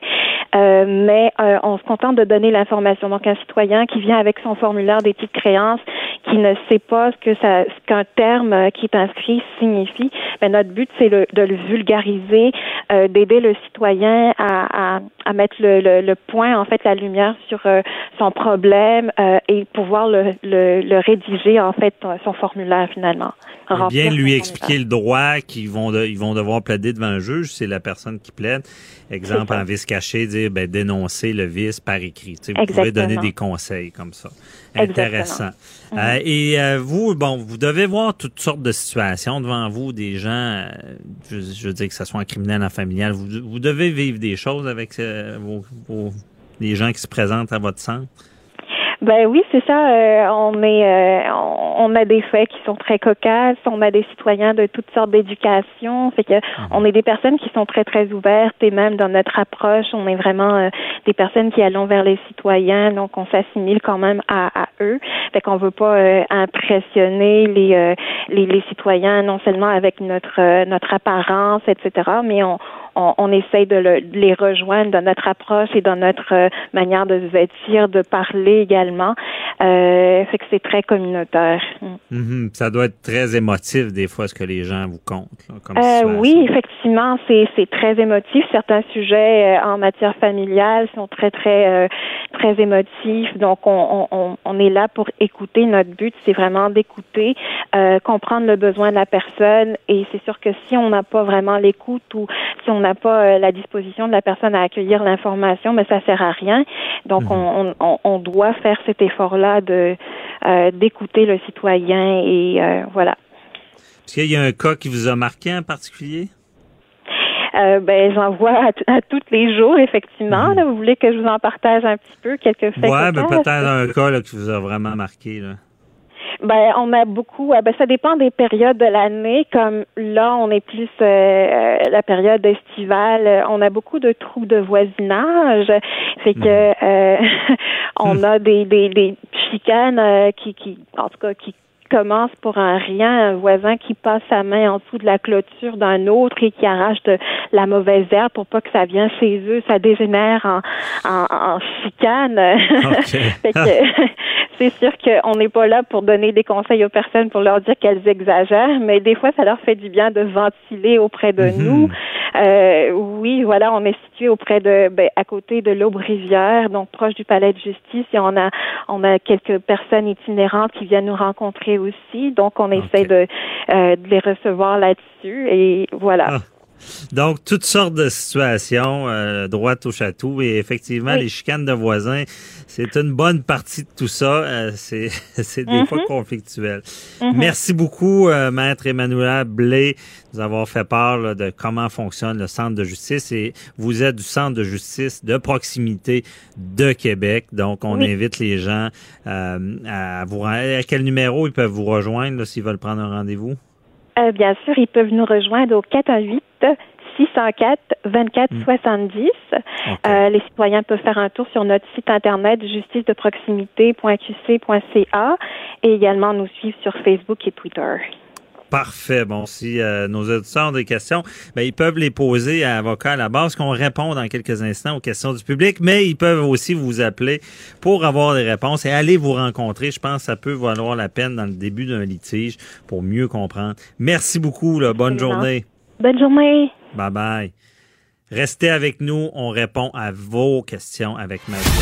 Avocat à la barre. Alors, je procède à la lecture du verdict. Avec François-David Bernier. Les meilleures plaidoiries que vous entendrez. Cube Radio.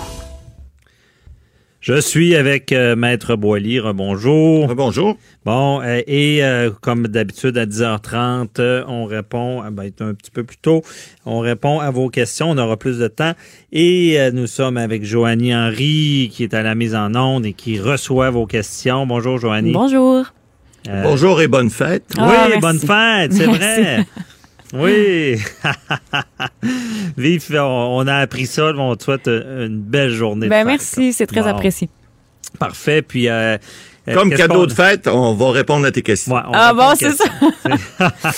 Ben, Quelle est il- la première? Il y a une question très intéressante. C'est Denis de Rivière-du-Loup. Euh, Denis qui nous dit que lui, il a reçu récemment une décision de la Régie du logement concernant un de ses locataires, mais le régisseur il a oublié d'octroyer certains dommages que lui avait demandé. Qu'est-ce qu'il peut faire euh, à partir de là? Ouais. Et ça arrive. Des fois, vous savez, les, les régisseurs, les adjudicateurs, parce que ce sont des adjudicateurs, hein, ils font des- de l'adjudication. C'est dur à dire, mais il faut le dire correctement. Donc, ce sont des gens qui rendent des décisions et que ces décisions-là, ils sont euh, exécutables. Donc, lorsque vous avez, ça peut arriver des fois qu'un régisseur ou un adjudicateur quelconque va oublier quelque chose dans son jugement. Alors, dans la loi sur la régie du logement, il y a trois formes, euh, même quatre, je dirais, avec l'appel à la Cour du Québec. Ça, on l'expliquera peut-être pas, là. mais pour la demande de Denis, il y a trois formes de, de, de, de trois façons, de, si on veut, de rectifier. D'abord, il y a une demande de rectification de jugement qui peut être faite. Ça, faut pas que la- le jugement soit en appel, donc faut pas que la personne qui a- contre qui le jugement est rendu il le porte en appel. Et, et ces demandes-là peuvent être faites euh, dans des cas bien précis. Lorsqu'il y a une erreur, par exemple, il peut avoir une erreur de chiffre, il peut y avoir des fois une omission, comme ça semble être le cas. Si on a oublié quelque chose, on a, on a demandé, par exemple, je sais pas, on veut des dommages parce que il y a eu une, porte de brisée ou il y a eu une, fenêtre de cassée ou quelque chose à changer, puis que le régisseur, dans sa, dans ses décisions, a omis d'en parler, on peut demander une rectification pour lui dire, écoutez, monsieur le régisseur, vous avez, vous avez oublié cette, euh, cette partie-là dans ma demande, pouvez-vous rectifier votre décision? Ça, cette demande-là doit être signifiée quand même à la partie adverse. Alors, la signification se fait comment? Bon, on dit par huissier, c'est la meilleure façon, mais ça peut se faire aussi par courrier certifié ou recommandé, qu'on appelle, et ça peut se faire par toute autre manière maintenant. Vous savez, Maître Bernier, le Code civil permet maintenant par email. Si le email est le, le- le email connu de la personne et qu'on est capable de démontrer que ça a été reçu, ben ça peut se faire également. Ça évite certains frais. Bon, on parle de rectification de jugement. On peut parler aussi de rétractation de jugement. On peut aussi euh, euh, parler de révision de jugement. Il y a des cas où des jugements peuvent être revisés parce qu'il y a une erreur qui, qui- qui a été faite. On a parlé de quelque chose, mais on s'est trompé. Donc, on peut demander une révision. Et cette révision-là se fait devant deux régisseurs au lieu d'un seul. Et puis, à ce moment-là, ben, c'est comme un peu si on refaisait un peu, la, la- la- on reprenait un peu. Alors, dans le cas de Denis, lorsqu'il s'agit carrément d'une omission, on n'a pas besoin de reviser le jugement, mais seulement le faire rectifier. Et à ce moment-là, ben, on, on doit le refaire signifier ou en fait, euh, de façon de parler, le par ou certifié, pour que la personne qui a été visée par jugement-là, ben, vous puissiez l'exécuter après 30 jours. Parce que vous savez qu'il y a toujours un délai d'appel, que ce soit une décision rendue, une décision revisée ou une décision rectifiée, ben, il y a un délai quand même de 30 jours pour faire euh, exécuter la décision comme telle de la régie. Et là, si on fait ça, il y y a plus de délais aussi. pour- Ben oui, évidemment, ça augmente les délais, mais vous savez, des fois, si on vous a, vous avez demandé, par exemple, l'annulation du bail, ce qui arriverait euh, Fréquemment. couramment, fréquemment, et puis, euh, bon, ben, vous avez demandé l'annulation du bail, vous avez demandé certains dommages, ben, effectivement, euh, là, si vous demandez une révision, ben, vous venez de reporter d'un autre 30 jours de la décision, parce que la décision se rendra peut-être pas tout de suite, mais si vous demandez seulement une rectification, ça, le régisseur qui l'a rendu peut le lendemain venir rectifier. Alors, c'est pas, c'est pas si long que ça, mais il reste que vous venez reporter le délai. C'est la même chose lorsque le, parce que c'est, ce qui est bon pour Pitou, c'est bon pour Minou aussi, hein. Euh, le locataire aussi a des droits. Alors, le locataire, lui aussi, peut aller en appel, peut aussi demander à reviser, peut ou demander une Mais rectification. là, c'est pas le débat qui repart. Là, dans Ben, le débat repart, pas pour une rectification, mais pour euh, pour une, une rétractation de jugement, oui. Pour une révision aussi, parce que euh, ce sont des cas où on doit refaire une partie de preuve, puis là, ben malheureusement, ben qui dit preuve dit délai additionnel et décision additionnelle, ben ça, ça, généralement pas tout le temps, mais ils vont prendre ça en ce qu'on appelle en délibéré. hein. Vous savez, des fois le juge ou l'adjudicataire va dire, bon ben ma décision, je la prends, je vais la prendre dans quelques jours, je vais vous rendre ma décision par écrit. Pendant ce temps-là, je la prends en, on dit délibéré, ça veut dire que je vais y penser, puis je vais délibérer ma décision. Lorsque elle va être rendue, je vais vous la rendre par écrit. Alors c'est comme ça que ça fonctionne. Autant la régie du logement, qui est un tribunal entre guillemets administratif, hein, on en a parlé cette semaine des tribunaux administratifs, on a parlé du tribunal administratif des services financiers. Mais Ouais. ça c'est le tribunal, si on veut, administratif de première instance au niveau du logement. Donc ce sont les, le processus à suivre. Effectivement, il y a certains délais qui se sont raccourcis, je dois dire, au cours de, au fil des ans, parce qu'on a nommé plus de régisseurs. Bon, les gens souvent vont essayer de plus de, on le dit tout le temps à Maître Bernier, hein, meilleur des règlements vaut le pire des jugements, ça c'est certain. Mais il y a des cas où les gens s'entendent pas. Il y a des cas aussi où les locataires, par exemple, des alors le propriétaire sait plus où il est, là il fait signifier au dernier endroit connu, puis il obtient un jugement, puis des fois certains jugements, ben le seul, euh, ça vaut le papier qui est écrit dessus. Hein? On dit vous l'encadrez, vous le mettez sur votre mur, puis c'est tout ce que vous allez avoir. La satisfaction d'avoir un jugement, vous serez jamais capable de l'exécuter. Ouais, c'est Ça ça. arrive. Il y a des, on avait vu dans l'actualité euh, il y a- trois semaines euh, propriétaire où est-ce que son logement avait été saccagé, puis ça avait pris, je pense, quasiment un an avant qu'il puisse le mettre à la porte. Exact. Et, euh, ils n'ont pas pensé à prioriser les, les, les expulsions, je sais pas. Oui, effectivement, la régie entend les demandes d'expulsion de façon prioritaire, OK. plus rapide, effectivement, mais ça prend quand même un certain délai. Vous savez, c'est toujours pareil. J'ai toujours dit, c'est plus facile de courir en avant que de courir après quelqu'un. Parce que courir après quelqu'un, tu sais pas où il va. Alors que celui qui saute, lui, il sait où il Ouais. va. Alors, c'est très facile, c'est très difficile des fois. On a des règles de droit applicables qui font en sorte qu'on n'a pas le droit de se faire justice soi-même, mais ça, il y a un corollaire. Ça veut dire que les, les gens euh, qu'on veut poursuivre, ben, ils ont aussi des droits. Puis pour respecter ces droits-là, ben, il y a des délais. Puis des délais, ben, ça fait des fois que hmm, les jugements sont pas toujours exécutables. Malheureusement. Bon. Parfait, merci beaucoup. Joanie, prochaine question. On change de domaine, on s'en va du côté de la politique avec Sophie de Sainte-Marie-de-Beauce. Euh, elle dit qu'elle a vu dernièrement des publicités par rapport aux partis politiques au fédéral. Pourtant, la campagne n'est pas officiellement commencée, réellement commencée du moins. Quelles sont les règles et est-ce que c'est comptabilisé dans les dépenses électorales? Vas-y, Matt c'est Ouais, ben là, écoutez, la campagne n'est pas commencée. Non. La campagne officielle n'est pas commencée. Elle va commencer 51 jours avant le 21 octobre. Faites le, le petit calcul. On, on y vient dans quelques jours. Mais maintenant, elle n'est pas commencée. Mais entre vous puis moi, puis à boîte à beurre, elle est commencée, ça fait déjà un petit bout. Alors, effectivement, la loi euh, prévoit, parce que euh, lorsqu'on a mis des élections à date fixe, on a bien compris, aux États-Unis, c'est pareil, hein, ils sont en campagne électorale deux ans avant, l'élection du président. Ils sont, ils sont dedans, là, même si c'est à l'automne 2020. Alors, donc, c'est sûr que il y a, y, a des, y a des publicités. On en a vu, Andrew Scheer en a fait, le Parti libéral également en a fait. Euh, euh, les partis euh, euh, font de, de la publicité des fois un petit peu sournoise, un petit peu indirecte. Là, c'est pas nécessairement euh, euh, fait de façon formelle, mais on voit bien que ça s'adresse à leur euh, euh, clientèle. Donc, la loi électorale prévoit maintenant que euh, à partir du 30 juin, les publicités, il y a un maximum qui est prévu dans la loi, qui est de, je pense, un million, quelques cent mille dollars pour chaque parti maximum, qui peuvent dépenser jusqu'à la période de 51 jours. Et, et, et- Avant, Et avant. ça, avant la, donc à partir du 30 juin.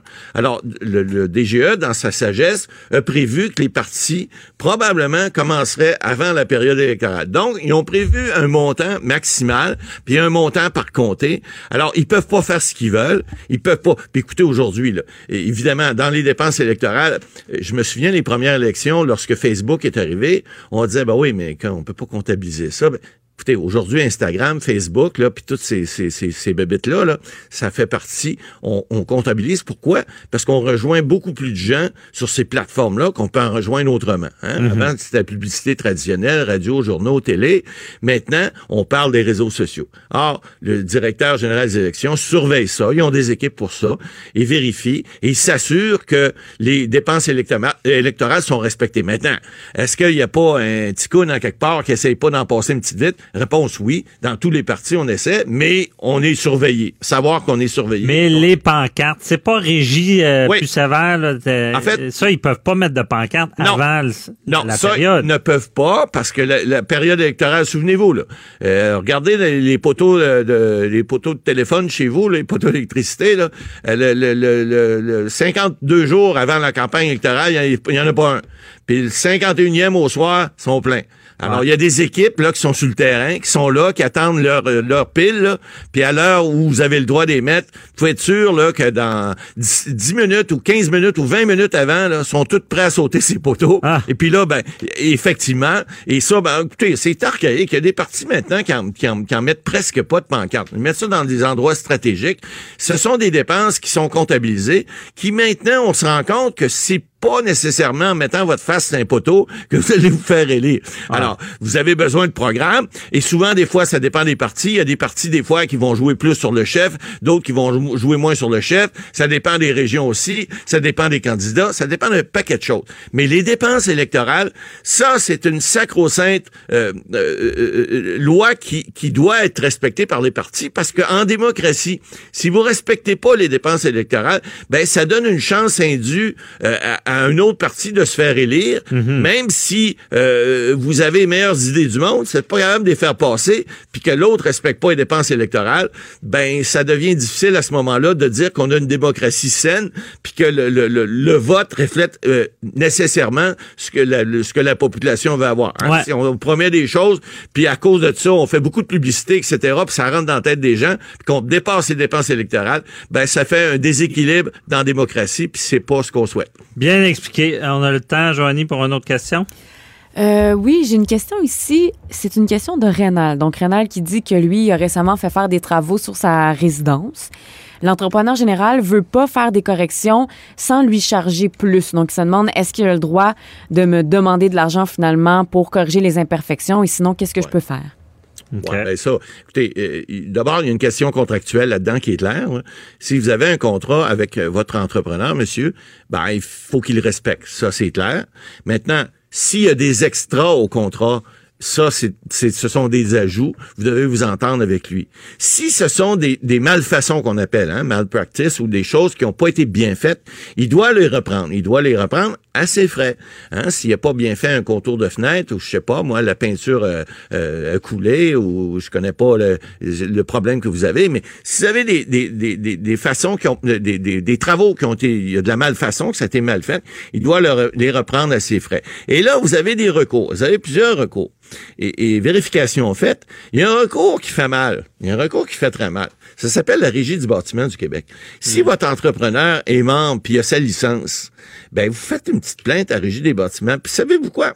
La, chose que l'entrepreneur a plus peur, c'est de perdre sa licence. Or, si vous faites une plainte à la Régie du bâtiment, eux autres, ils n'ont pas de pouvoir coercitif comme la Cour, par exemple. Ils peuvent pas faire do- donner un jugement puis dire je vous condamne à faire des travaux. Ça, ça va prendre du temps. Vous allez payer un avocat ou vous allez aller peut-être aux petites créances si c'est en bas de 15 000, mais vous allez, euh, ça va vous prendre un certain délai. Or, la plainte à la Régie du bâtiment va assez vite et l'entrepreneur a tout intérêt généralement à régler les choses rapidement. Pourquoi? Pas parce qu'il a peur de se faire condamner à quelque chose. Non, non. Il veut garder sa licence. Puis se faire suspendre sa licence, c'est pas mal plus compliqué pour lui que de faire des travaux de 1000 ou 1500 pièces chez vous. Ça va être le nerf de la guerre. Eh, c'est ça, je vous dis. Alors, regardez ce que vous avez comme problème. Si c'est très élevé, bon, effectivement, des fois, il faut prendre un avocat, envoyer des mises en demeure, etc. Mais dans beaucoup de cas, la petite plainte à régie du bâtiment, ça fait un job, c'est pas bête. Puis à ce moment-là, ben, vous allez voir que votre entrepreneur va vous rappeler plus vite, va vous dire, ah, sais-tu, je voulais te charger, mais finalement, là, regarde, euh, euh, je te chargerai pas, je vais te la faire de la job, là, puis ça va être bien fait. Il va opérer. Très Parlez- bien dit. Très bon conseil à Ahmed Boily. Ahmed Boily, bo- bonne journée. On se retrouve demain. Parfait. Et euh, restez là. Nous allons avec Véronique Racine pour la chronique Showbiz. On va parler de Lady Gaga qui est accusée de plagiat pour Shallow. À tout de suite. Avocat à la barre. Avec François-David Bernier. Des avocats qui jugent l'actualité tous les matins. Nous sommes dans le showbiz et plus particulièrement le juridique du showbiz Bien oui. avec Véronique Racine. Bonjour. Bonjour François David, bonjour Bon. tout le monde. Merci d'être avec nous. Et euh, bon, là, là, on veut savoir, il y a Lady Gaga qui est accusée de plagiat pour la chanson que tout le monde connaît. Il y a eu un film aussi, Shallow. Euh, et euh, quel genre d'accusation? Ben de plagiat. Donc euh, semble-t-il qu'il y aurait des accords qui seraient similaires avec euh, une chanson d'un compositeur qui est précisons-le relativement méconnu. Il se nomme euh, Steve Ronson et lui, il lui réclame des millions de dollars. Il affirme que la suite d'accords de la chanson Shallow a été reprise de sa chanson Almost. On Oh. peut peut-être écouter Almost et par la suite Shallow pour se faire une idée à savoir est-ce qu'il y a ressemblance, oui ou non.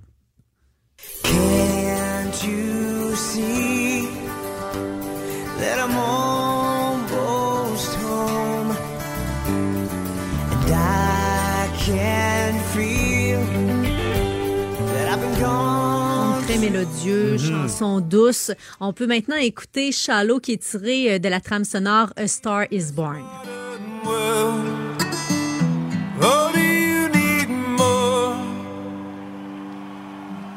Is there something else you're searching for? Là, c'est technique. Hein? On reproche à Lady Gaga que la suite d'accords, donc le sol, la si, de Shadow a été copiée sur le titre Almost. Mais en Mhm. même temps, il y a toujours des ressemblances. Hein? L'histoire de la musique est quand même assez vaste. Alors, c'est sûr qu'il y a toujours des chansons qui, finissent par se ressembler. Oui, et, et c'est ce qui est dit dans ça, c'est que ce- cette suite d'accords, euh, ce qu'on prétend, c'est que c'est maintenant dans le domaine public. Dans le domaine public, c'est ça, c'est qu'on, y, a- des choses maintenant qui ne peuvent plus être protégées parce que c'est tellement connu que on, ne pourra pas poursuivre. Il faut que ça soit unique, une idée. Bon, non, j'allais dire idée. Terrible de dire ça en matière de droit d'auteur. On, ne peut pas protéger l'idée. On va seulement protéger les paroles, la, suite d'accords dans ce cas-là. Mais moi, j'ai une bonne idée euh, en tant qu'avocat. Je vais appeler le groupe euh, qui chantait Dust and the Wind. Ben oui. Et là, on va poursuivre l'autre. Comment il s'appelle? Qu'est-ce que tu veux dire? Ben, Kansas, c'est Dust in the Wind? C'est un projet que j'ai. OK, là. tu veux dire pour la Euh, chanson Kansas, Almost? Dust in the Wind. Je trouve, je trouve que la chanson euh, euh, de Almost, De- donc de Steve Ronson. ouais, ressemble beaucoup à Dust in the Wind. Bien plus que des ressemblances avec Shallow. Tu as tellement l'oreille parce que c'est également la suite d'accords da- sol la Ouais, si. ben c'est Ouais. ça. Chanson de Donc, 78. Et si je me trompe pas, Kansas était là avant. Bon, puis dans ce domaine-là, sachez, c'est l'antériorité. Il faut prouver l'antériorité. Donc, j'ai une cause ce matin.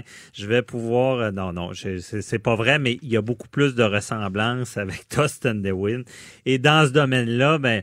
Véronique, euh, c'est vraiment, euh, c'est toujours ça, les gars. Il y a, il y a- il y a une, euh, une cause qui est célèbre aussi, c'était celle de euh, Led Zeppelin. Tu sais, le petit bout de guitare au début là, Oui, de Led. Zeppelin. Ben, il y a Taurus qui disait que ça avait été volé. Il y a eu, il y a eu un gros procès aux Il avait dit que sa pièce Taurus, euh, c'est Spirit, là, qui avait dit que la pièce Taurus avait été volée par euh, la chanson Stairway to Heaven. Ouais. Bon. Et là, là, il y avait eu toute une analyse. On avait su que le chanteur de, de Led Zeppelin avait composé ça sur le bord d'un feu. Puis on a tout analysé ce- ce- son parcours. Et on voulait savoir si le chanteur de Led Zeppelin avait été imprégné de cette chanson-là. Et on avait déterminé au final, Led Zeppelin euh, avait gagné, euh, que c'était pas le cas. Puis qu'il n'avait pas volé ses accords. Et dans toutes ces histoires de ressemblance entre deux chansons et de plagiat, je sais pas si tu es au courant de celle qui s'est déroulée en 97, euh, Mick Jagger.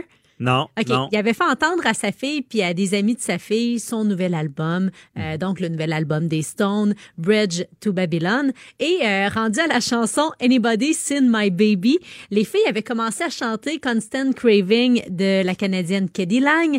Donc, euh, Mick Jagger avait tout de suite vu lui aussi une ressemblance. Donc, il avait euh, tout simplement là, changé les crédits, puis il avait ajouté euh, Keddy Lang à côté là, de sa chanson. Ah ouais, donc lui, il s'est rendu compte lui-même qu'il avait peut-être été justement imprégné d'un autre artiste et il a reconnu d'emblée. Euh, c'est ah, mais c'est c'est intéressant. Ça, ça c'est quelqu'un qui est au-dessus de la mêlée, là, donc il n'y avait pas de trouble avec ça. Puis je sais pas si tu avais vu aussi, il y avait l'histoire de, euh, de la succession de Marvin Gaye qui avait poursuivi euh, c'est euh, Good Girl, quelque chose de même de celui qui chante. euh, c'était vraiment un début de chanson là, très euh, rythmé. Là, et euh, c'est ça, mais eux avaient eu gain de cause. Là, c'est la- la succession de Marvin Gaye. Je pense qu'il y avait eu à peu près 8 millions, 6 Ok, quand même. millions. Là, c'est- c'était, ouais, puis c'était vraiment... Là, j'oublie, moi, j'ai de la misère avec les noms. J'oublie le nom de l'autre chanteur, c'est très connu. Là. Good Girl! quelque chose de même. Ouais, Désolé, je chanterai là. plus. Euh, et c'est ça, donc ça avait fonctionné. Et dans ce domaine-là, c'est intéressant, des fois, il y a... Tu sais, c'est sûr que copier une, œuvre quand il n'y a pas d'argent, il y a personne qui se poursuit, mais quand il y a beaucoup d'argent, mais des- il y a beaucoup de règlements hors cours. Il y a même euh, euh, Ed Sheeran là, qui, avait eu des, ce genre de poursuites-là. Et fi- au final, des fois, on s'entend, on règle ça hors cours. Euh, il y a aussi euh, Katy Perry qui, qui avait été accusée de plagiat. là. Ouais, ça s'est mal terminé pour elle parce que c'est un jury qui avait déterminé que la chanteuse Katy Perry avait plagié une chanson de rap chrétien chrétien avec son succès Dark Horse. Puis euh, c'est euh, Marcus, Marcus Gray, voyons, le rappeur euh, chrétien, qui lui avait fait valoir que, bon, la ligne instrumentale, le rythme aussi de la chanson Dark Horse était similaire à l'une de ses chansons. Euh, puis euh, elle avait dû payer là, 550 000 OK, 550 000 OK, mais c'est pas le 6 millions de tantôt, mais c'est un petit peu moins. Euh, et donc, c'est- c'était vraiment, il y avait eu procès là-dedans. Oui, là. tout à fait. Puis c'est un jury là, formé de neuf membres, là, membres qui avaient rendu son verdict. OK. Bon, très intéressant à ce qui a trait au plagiat qui est partout. Il y a, en passant, là, le- la propriété intellectuelle, c'est comme une propriété immobilière, mais c'est vraiment, c'est- c'est dans la tête, c'est la mélodie, c'est les, les paroles. Euh, il y a tellement de vols dans ce domaine-là, c'est fou. Mais pour qu'il y ait des poursuites, ça prend de l'argent. Il faut que quelqu'un fasse de l'argent avec ça. Et euh, il y a même il y a ce qu'on appelle le fair use. Fair use, là, ça, c'est toutes les exceptions qu'on voit aux droits d'auteur, dont les médias ont bénéficié. Je sais pas si tu savais, Véronique, de ce qu'on appelle euh, l'usage équitable et les bibliothèques, l'éducation. Tout ça ne peuvent ne pas payer de droits d'auteur et se servir de certaines informations. Mais c'est pour ça qu'on voit souvent, ben, on met crédit photo. Il faut tout le temps dire d'où ça vient. Et euh, il y a certaines exceptions.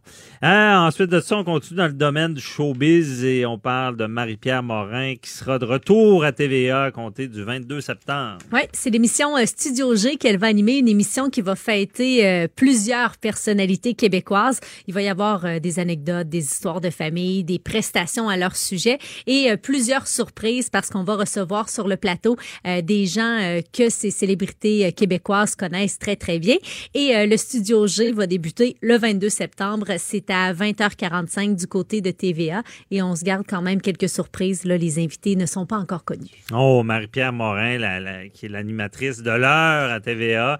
Pourquoi ça s'appelle Studio G? On sait tout ça? ou- Et toi, tu m'arrives souvent avec ce genre de questions. Euh, Peut-être qu'il y a un studio qui se nomme le Studio G du côté de TVA, non? Oui. OK. C'est en plein ça. Il est dans le sous-sol à Montréal, à TVA. Me semble c'est ça. Studio? G. Oh, Ah. il y a des studios en, en bas là. Il y a des gros studios, des grosses productions. Mais il y a aussi, pour ceux qui veulent connaître, il y a, il y a des gros studios dans le building de TVA à Montréal. Oui, c'est vrai, c'est ça. Il y en a un qui s'appelle le G, maintenant. Oh, yes. Parce que moi, je vois dans le J en haut quand je fais des chroniques. OK. ouais.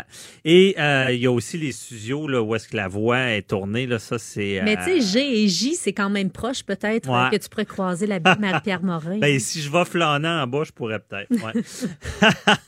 Ben, et donc, euh, il nous reste un peu de temps. Oui, euh, on va parler du Comédia Fest euh, ce soir. Ça, ça continue, là, ça marche. Oui, c'est euh, jusqu'au 18 août. Euh, à 20h ce soir, c'est euh, une soirée Bonne Fête Comédia parce qu'on célèbre euh, le 20e anniversaire de l'événement. Ah, c'est ce soir, ça. Oui, animé par Normand Brathwaite et c'est déjà complet. Ah, ouais. Ah oui, ça s'est vendu comme des petits pains chauds. là. C'est comme la soirée du Comédia Fest. C'est la soirée qui est tant attendue.